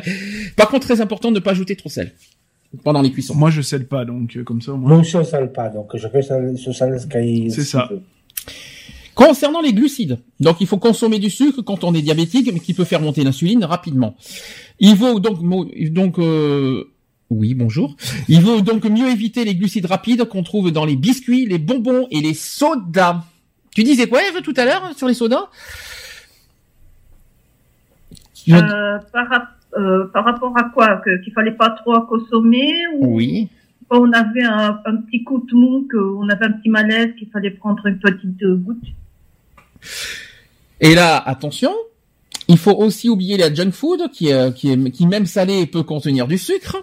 C'est le cas par exemple des McDo McDo, McDo. McDo bonjour, des pains hamburgers Bah, tu le vois, hein, de toute façon. dont la composition est semblable au pain de mie qui contient du sucre. Donc je confirme que le hamburger contient du sucre. Et idem en ce qui concerne les sauces. Mm. Ah ben, je vais pas me priver de sauce, hein, je vous le dis, hein, euh, faut pas non plus exagérer. Donc en revanche, il est conseillé de consommer des sucres lents. Est-ce que vous savez ce que c'est que les sucres lents? Les poitettes. Le pain, Non, mais- les ouais. pâtes, Le pain, les pâtes. Le pain, c'est précis, le pain, attention. Le pain blanc. Non. Eh non. Et Et réfléchis, céréales. Ah, oui. Pain complet, bien sûr, Oui. mais évidemment. Pain Ah, c'est complet. très bon le pain complet. Pain c'est complet, c'est conseillé avec les- ces petits céréales autour. Oh, Oh, c'est mignon. C'est trop mignon. Oh, Tu- oui. Des petits pains aux noix. Mmh, ça c'est bon ça. Arrêtez, arrêtez de fantasmer sur le pain aux céréales. Ça. Ensuite, les féculents. Et les féculents, donc le riz, les pâtes et les pommes de terre, mais il faut pas non plus abuser en pâtes, parce que après, euh, voilà quoi. Donc ça c'est dit, ça c'est fait. Les Ah. pâtes complètes. Les pâtes complètes aussi. Alors j'ai jamais essayé encore ça. Moi, je mange des pâtes, pâtes légumes. C'est très bon. hein, c'est bourratif. Tu connais pas les pâtes légumes? Non, il va falloir que je teste. Pour être honnête très bon, toi, les pâtes je légumes. connais pas. Il va falloir que je teste ces genres de pâtes. C'est la, c'est pas la première fois que j'entends parler des pâtes aux céréales. C'est la, c'est la deuxième fois que j'entends parler. Et il va falloir que je teste savoir si c'est bon. Moi, j'ai mangé des pâtes légumes. C'est bon, ça. Après, les huiles végétales. Concernant les huiles végétales. Donc le diabétique doit veiller à un apport en lipides faible. Faible, j'ai bien dit faible. Les lipides ne doivent pas dépasser 30% des apports journaliers quotidiens. Pour éviter tout risque de troubles cardiovasculaires. Et là, je m'exprime à quelqu'un qui m'écoute. Hein. L'excès de graisse riche en acides gras saturés augmente en effet le cholestérol, à la fois le bon HDL, mais aussi le mauvais LDL, ce qui entraîne un, rapport entre les deux qui n'est pas favorable à une bonne santé cardiaque. En revanche, les acides gras monoinsaturés et les acides gras polyinsaturés contenus dans les huiles végétales crues, par exemple, sont bonnes pour la santé. Vous savez quoi? Il y a trois huiles conseillées. Colza 1, L'huile d'olive. Huile d'olive, deux. Il en manque un. Le maïs? Et ça, je l'ai en plus, cette huile. Le maïs? Non. Huile, huile, huile. L'isio 4. Non. Et bizarrement, c'est pas marqué, effectivement, l'ISO 4. C'est. Et ça, je l'ai, c'est l'huile de noix. Ah, l'huile de noix, oui. J'y étais pas en plus. J'allais le dire, mais je pensais que c'était dans, dans les huiles à éviter, en fait. Ah non, l'huile de noix, non, c'est très conseillé. L'huile de noix, très conseillée, notamment pour quand vous faites vos bonnes petites salades. Mmh, miam, miam, miam, miam, ça, c'est bon, ça. J'ai testé, c'est super bon. Bon, faut Oui. pas en mettre 20 litres non plus, hein. Et tout ça, ça sert à favoriser, hein. et tout ça, ça, c'est donc à, sert à, à favoriser lors de l'assaisonnement. Dans tout assaisonnement, bien sûr. Les fruits à coque, ça vous parle aussi? Oui. Donc les fruits à coque qui sont conseillés, donc les noix, les amandes, les pistaches, les noisettes, Mm. parce que tout cela contient des bonnes graisses. Mm. Donc je, donc je suis autorisé à manger des pistaches et des amandes. C'est pas mignon tout ça. Non, non, mieux les manger que les prendre. hein. Et cela protège des artères, mais ainsi que du magnésium. Voilà, très important. Or, les personnes atteintes du diabète, qu'il s'agisse d'un diabète de type 1 ou 2, manquent souvent de magnésium en raison du dérèglement de la production d'insuline et, et aussi une perte du, euh, plus importante en magnésium dans les urines, Donc, voir du Contrex, entre autres, par exemple. puisque le, le Contrex est très riche en magnésium. Voilà. Donc, euh, donc pourquoi on évite le chocolat Parce que c'est très riche en magnésium pour favoriser les fruits à coque. Bon, oui, Lionel, je sais. Dis, vas-y, vas-y, vas-y, fais-toi plaisir. Mais si tu veux, si fais-toi plaisir, Toi, c'est tu le moment. favorises plus le chocolat que le reste. Pour les hein. fruits à coque. Ah bah, les noix, les noix, je dirais pas non, mais c'est, c'est, c'est- le problème, c'est très acide à la langue, ça, ça, ça, ça. Acide. Ah si, c'est bizarre de manger des noix. Mais t'es bizarre, toi. Mais parce que j'en, j'en ai fait avec les- la salade, mais je peux te dire, ça brûle la langue, les Ouais, noix. Non, ça brûle. Ouais, non, c'est bon. Les pistaches, miam miam aussi. Mais alors, par contre, ce que c'est chiant, il faut dénoyauter, bordel. euh. Ah, bah, ça, ouais. c'est chiant. Hein. De quoi, c'est chiant. On hein, des cacahuètes à la place. Euh, les cacahuètes, c'est pas conseillé. Justement. Oui, c'est mauvais. Et en plus, euh, après, moi, je me gratte. Non, c'est pas bon. Et enfin, dernière, euh, dernier, et là, ça va peut-être surprendre beaucoup de monde. Quand je vais dire ça, que ce qui est conseillé pour les diabétiques, c'est les épices. Oui, c'est ce que j'allais dire. Les épices. Et euh, les herbes aromatiques. Alors, les herbes aromatiques, effectivement, mais là, pour l'instant, je suis sur les épices. Est-ce que vous savez quelles sont les épices conseillées? Le cumin. Le Le cumin, curcuma. Le, Le curcuma. le cumin 1, 2, le curcuma 2, c'est euh, c'est bon, on est ensuite. le cura. Le curry, pardon. Cura. Non, curry, non. C'est pas marqué. Euh... Paprika. Bon, j'aime bien parce qu'il y a marqué etc. Mais, on- mais, mais j'aime bien. euh, on- on- j'ai en priorité la sauge, l'origan, Ça, c'est les herbes, ça. ouais. le cumin, curcuma, le clou de girofle Ouais. et, et même la réglisse. C'est bien, je vais manger mon chat aujourd'hui. Donc voilà. Donc d'autres épices riches en antioxydants qui permettent de prévenir des maladies cardiovasculaires et de certains cancers aussi. Qui luttent en fait contre le stress oxydatif. C'est bien, apprends ça euh, aussi Laurent, ça, ça peut t'aider. Augmenter en cas de maladie chronique. Donc certains épices ont des, euh, ont des actions bénéfiques précises. C'est le cas par exemple de la cannelle, qui à raison d'une demi euh, cuillère à café par jour aurait la réputation d'abaisser le cholestérol et la glycémie. C'est pour Fais des ça pommes que au moi, four quand je cuisine, je mets toujours plein d'épices, du thé. plein d'herbes aromatiques. Du thé, mais j'ai pas le droit de thé. Pomme au four Mmh. À la cannelle. avec de la cannelle. C'est très bon. Et il y en a un que je connais pas, c'est le fenugrec. Alors fenugrec, c'est une, c'est une épice au goût anisé qui aurait les mêmes vertus que la cannelle. Ouais, connaissez je- ce- Je celui-là plus de la cannelle. Oui, j'ai déjà goûté, oui. Ouais. Bon. Moi, Voilà. plus cannelle. Bon, ce que je vous ai dit, c'est, c'est pour le cas du diabète, mais c'est aussi que dans le cas de, de bon, d'une bonne alimentation saine, riche, cool, cool, cool. Ça vous a- est-ce que ça vous a, est-ce que vous avez appris des choses? Mhm. Oui, oui, énormément. Oui, oui. Énormément. Faites-vous plaisir, faites-moi plaisir, c'est ça. euh, ça, en gros, ce que je vous dis, c'est que vous l'apprenez Est-ce que toi, t'as appris des choses? Ça, ça Honnêtement, peut oui. nous concerner, ça peut, ça peut nous concerner de façon directe ou indirecte. Euh, on n'est pas, je veux dire, euh, invincible contre, contre la maladie. On peut tous être touchés un jour ou l'autre par le diabète, que ce soit nous-mêmes ou, ou un enfant ou un de nos parents. Et voilà, c'est toujours bien d'apprendre euh, qu'est-ce qui est bien pour euh, la maladie et qu'est-ce qui est contre-indiqué, qu'est-ce qu'il faut éviter. Moi, je trouve que c'est très bien. Le diabète, il y a des choses que vous, vous avez appris, il y a des choses que vous saviez pas peut-être. Est-ce qu'il y a de- de- des choses qu'on peut rajouter aussi par rapport à ce qu'on connaît? Est-ce qu'il y a, toi Lionel qui a vécu avec ton père, est-ce qu'il y a des choses qui n'ont pas été dites qu'il faut rajouter? Non, non, non, tout a été... Euh... Si, par contre, j'ai une question à poser. Oui, En cas de, de, d'une personne qui a de diabète et qui, euh, qui vit en couple avec, oui. qu'est-ce que tu recommanderais au conjoint de faire, euh, d'être prudent, d'être prudent à un Bah, surtout, surtout de toute façon, sur, euh, sur- à la fois sur l'alimentaire, sur la prise de, des comprimés, etc., etc., Mhm. pour éviter de, de faire tout et n'importe quoi. Puis voilà quoi, et puis d'être vigilant quoi. Est-ce que c'est, est-ce que c'est une contrainte euh, au conjoint d'être avec un diabétique? Non, c'est plus, euh, c'est plus euh, la contrainte. Elle vient, c'est surtout le diabétique qui est, Mhm. qui est contraint à beaucoup de choses. C'est pas pas l'inverse. C'est c'est pas c'est pas une contrainte. Hein. Moi, ma mère, elle a vécu avec mon père pendant des années euh, avec son diabète, donc. euh, Parce que faut être honnête, hein, quand on est diabétique, malheureusement, vous Le seul truc, c'est quand tu pars manger chez des amis ou quoi que ce soit, faut que Mhm. t'aies tes comprimés avec toi et tout ton et tout ton tralala quoi. Mais il n'y a pas que ça. La contrainte, c'est par exemple que tu vois depuis deux jours. Hein, Hmm. La contrainte, c'est que quelque part, on n'est pas indépendant.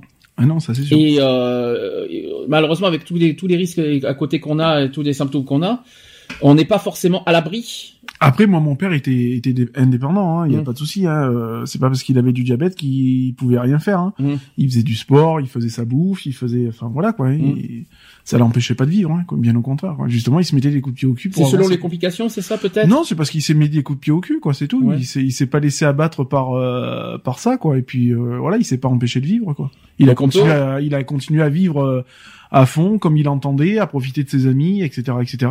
Croquer la vie à plein dents, quoi. hein, je veux dire. On peut vivre largement avec le diabète Ah, seul. largement, oui, même bien seul. sûr, bien sûr. Bien sûr, il faut faut faire attention de pas tomber euh, dans les dans les hypos ou dans les hyper, quoi. C'est tout, quoi. Ça, c'est pas évident. C'est ça. C'est pas facile de, bah, de gérer ça. C'est pas forcément facile. Donc voilà. Bah, après, euh, je ne souhaite à personne, moi qui le vis, euh, je peux vous dire que c'est vraiment une, c'est un calvaire. Je ne le cache pas. Et puis ça, mais c'est récent pour moi, donc. Je ne le souhaite à personne en tout cas, et euh, j'espère que j'aurai appris des choses euh, parce que j'aurai transmis quelque chose euh, à la fois pour moi, parce que ça m'a appris des choses pour moi, et aussi j'espère que j'aurai appris des, des choses à certaines personnes qui sont victimes euh, de- d'hyperglycémie, voire peut-être limite diabète. J'espère que j'aurai apporté euh, les clés. Retrouvez nos vidéos et nos podcasts sur www.equality-podcast.fr.